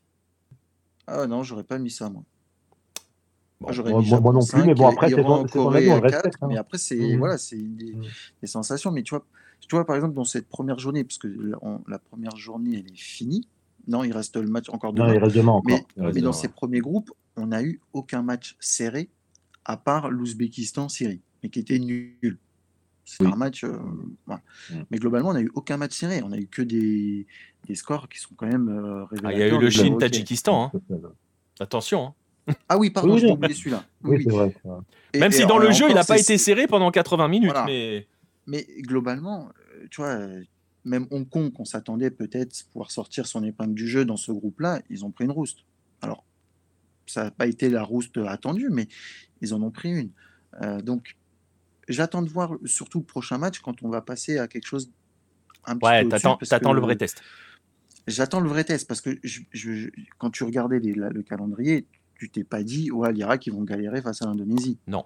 Non, mais, mais ce qui est important quand tu, as, c'est ce que je voulais dire aussi, quand tu as ce statut euh, d'équipe que tout le monde attend un petit peu quand même en se disant, oh attention, euh, tu vois, on est, enfin, je veux dire, on n'est pas les seuls à dire attention à l'Irak, attention à l'Irak. Euh, tous les suiveurs se disent attention à l'Irak. Donc quand tu as le statut d'équipe sur laquelle on va regarder, on va avoir un regard particulier, tout comme quand tu es favori d'une épreuve, c'est important de faire bonne impression sur ton premier match. Ce que l'on disait tout à l'heure sur, en tant que favori, l'Iran a, marqué, a envoyé un message. Le Japon n'a pas envoyé de vrai message pour l'instant. La Corée du Sud, en tant que prétendant, n'a pas envoyé de vrai message. Elle n'a pas véritablement répondu au message envoyé par l'Iran. Je parle beaucoup de messages, mais vous voyez ce que je veux dire. Euh, L'Irak, tout le monde se dit, on les attend. Ils jouent face à l'Indonésie, ils les plient, et avec, avec vraiment une impression, il y a 3-1, mais avec une impression que, bah oui, ils étaient. Voilà, on savait que sur le papier, ils étaient au-dessus. Oui, ils étaient largement au-dessus euh, de l'Indonésie. L'Indonésie a fait un bon match, mais euh, les autres étaient au-dessus. Concrètement, euh, même s'il y avait, tu vois, dans l'absolu, s'il y avait eu 1-1, on voit les stats, hein. le but de l'Indonésie, c'est son seul tir cadré. Hein. Donc c'est ça aussi, tu vois. Alors je sais qu'il faut pas non plus tout donner aux stats, mais ils n'ont pas concédé tant que ça. Et ils ont eu le ballon, ils les ont. Enfin, franchement, même s'il y avait eu 1-1 à la poche, je peux t'assurer que le résultat final, c'était la même chose. Hein. Oui, bien sûr, ça on le sait. Ils les ont, enfin Baptiste l'a dit, ils les ont usés parce que collectivement, il y a quelque chose au-dessus. Techniquement, ils sont au-dessus. Physiquement, ils étaient au-dessus. Donc, eux, ils ont répondu. Voilà, on les attend. Bon, ils ont convaincu sur leur premier match en disant eh ben, ils seront là. Maintenant, la, question, pour, pour rejoindre ce que tu dis, Baptiste, le test face au, face au Japon, il est évident. C'est un vrai test. On va voir ce que ça va donner. Euh, mais pour l'instant, sur leur, sur, leur, sur leur étiquette, ok, voilà, ils répondent aux attentes peut, enfin, ils répondent à ce que l'on peut attendre d'eux en se disant, bah voilà. Et maintenant, c'est ok. Maintenant, montez-nous que vous pouvez gratter le Japon. Pas les battre, hein, les gratter. Moi, je pense qu'ils vont les gratter. Surtout le Japon que j'ai vu. Bah mais le Japon, c'est une énigme parce qu'on n'a pas vu le vrai Japon pour l'instant? Exactement. Et on a vu des choix très curieux. On a vu des choix, des choix curieux de mauvais mais un peu d'équipe. Hein, euh, voilà. Hmm. Je pense que le Japon est en euh, gestion de sa phase de groupe. Donc. Euh, voilà. Donc. Et surtout, c'est que le Japon mais ça peut, ça peut pousser le Japon, ça peut pousser le Japon, ça peut pousser Moriyasu à, à faire ah attention et mettre une vraie équipe. Ah non, non, mais là, Moriyasu, je pense que là, il a dû analyser. Voilà. Attention parce que l'Irak a perdu face à la hein. Corée du Sud. L'Irak a perdu face à une Corée du Sud qui n'était pas au complet. Hein, en match de préparation. Ouais. Oui, mais, oui, mais la Jordanie a pris 6 1 contre le Japon. Hein. Oui, mais, oui, non, mais d'accord. Quand, tu, quand tu, vois le, la Corée du Sud d'aujourd'hui, elle est encore pire face à l'Irak et ils ont quand même gagné. Oui, oui, bien sûr. Ah non, mais ça, on le sait. Oui, après, ça, s'est joué sur des individualités.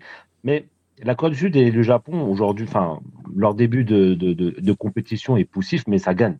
Pour l'instant, ça gagne sur des, sur des individualités, bah, comme, tu l'as, comme on l'a analysé tout à l'heure. Mais il va falloir montrer autre chose et montrer une vraie force collective pour euh, battre et convaincre le public face à l'Irak et face à la Jordanie euh, lors des prochains matchs. Euh, je ne dis pas qu'ils vont perdre, c'est pas ce que je dis, mais il va falloir montrer un peu plus s'ils veulent convaincre leurs supporters et le public. je, ne me fais pas de soucis pour le Japon. Je pense qu'ils vont plier l'Irak. Ouais, je pense. Par contre, pour la Corée, ça sera un peu plus compliqué parce que je pense qu'ils sont au maximum là. Je pense, que, je pense que pour l'instant, en fait, le seul truc, c'est qu'on n'a pas, on n'a pas, on a, on a juste pas vu le vrai Japon. On n'a pas vu le Japon en vitesse de croisière. Ils sont tranquillement entrés dans leur compétition sans trop forcer. Euh, mhm. Si je faisais un parallèle euh, un petit peu, je dirais ils ont fait un petit peu, un petit peu comme l'Égypte, sauf que l'Égypte s'est endormie sur elle-même.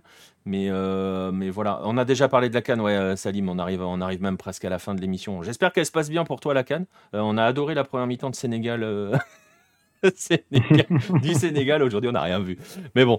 Euh, donc voilà. Non, non, mais bon. Euh, en tout cas, par rapport à ce match-là, c'était probablement le meilleur match du jour. Euh, je pense que tu es d'accord avec moi, Baptiste?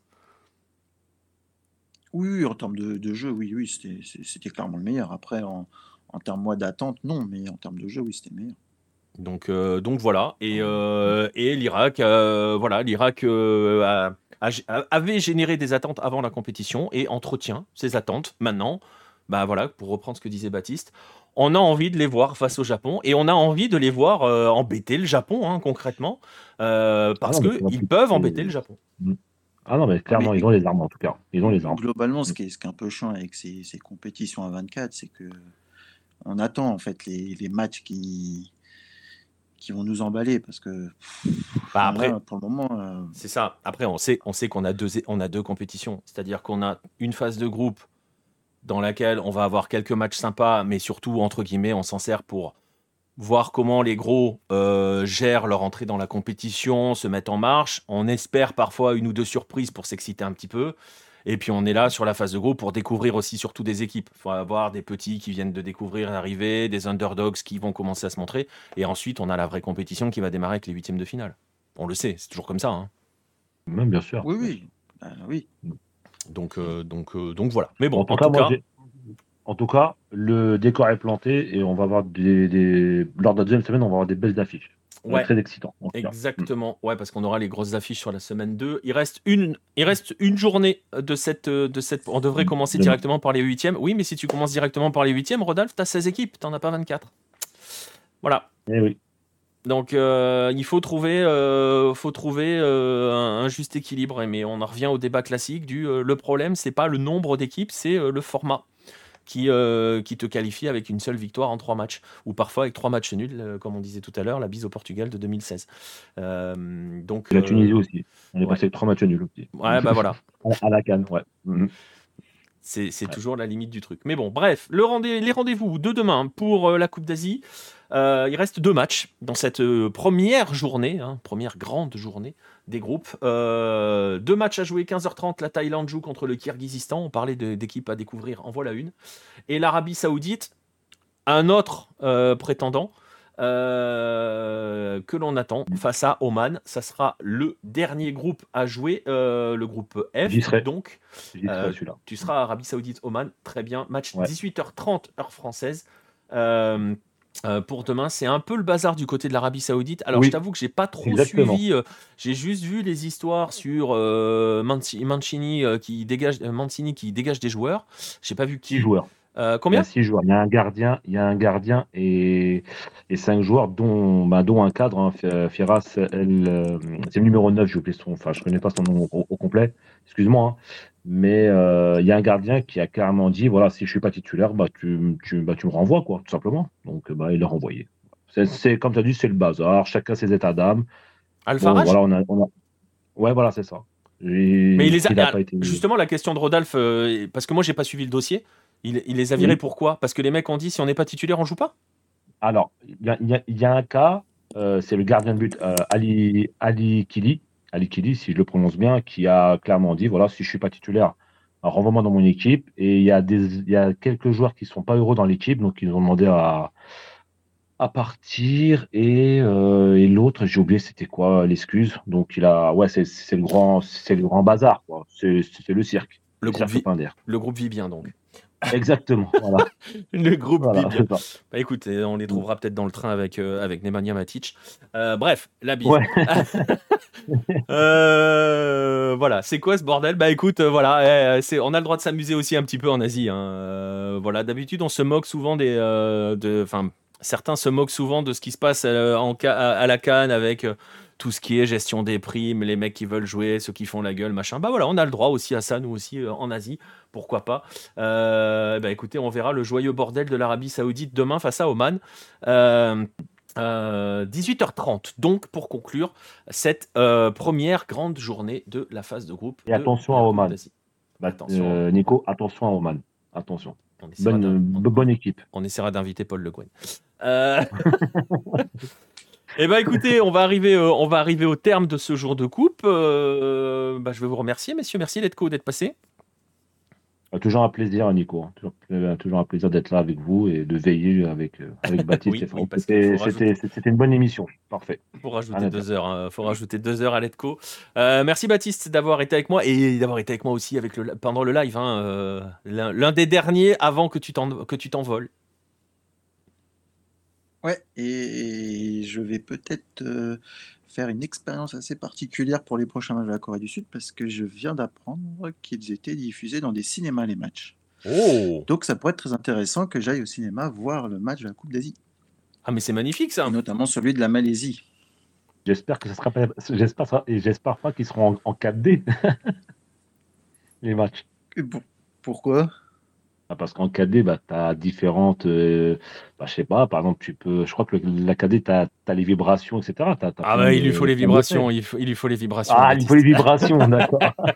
on va déraper, les gars. Il est une heure, on va déraper. mais, euh, Euh, en, tout cas, non, mais en tout cas, c'est sympa le coup de l'expérience dans les cinémas. Je, me souviens que, euh, que PM à l'époque, euh, quand il faisait, ses, quand il faisait sa, tournée africaine, quand il était un petit peu partout, allait souvent voir des matchs qui étaient diffusés dans des petites salles, dans des cinémas ou dans des petites salles, des matchs de Champions League, n'importe quel type de match. donc ouais, bah écoute, écoute, on suivra ça avec attention. En tout cas, merci d'avoir été là, Baptiste. on se recroisera avant ton départ. Hein. Oui, oui, oui. A des chances. Baptiste a le choix entre aller voir un Marvel et un match de Klinsmann. On va conclure sur cette euh. phrase, elle est magnifique. Voilà, elle résume parfaitement l'émission. Merci à vous tous d'avoir été, euh, d'avoir été présent dans le chat.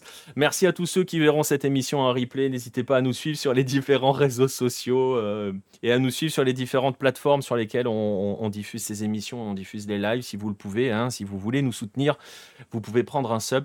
Euh, ça, ça, sert à, ça sert à ça, à nous soutenir. Alors vous pouvez le faire avec un Prime sur Twitch. Et euh, sur la plateforme, si vous voulez donner véritablement, faites-le sur la plateforme verte. Elle vole moins d'argent que Twitch. Voilà, c'est dit. Euh, grâce à ça, je vais me prendre un ban. C'est pas grave. Euh, la bise à tous. On se retrouve demain 23h pour le un prochain rendez-vous avec Jour de Coupe. Bonne nuit à tous. À demain.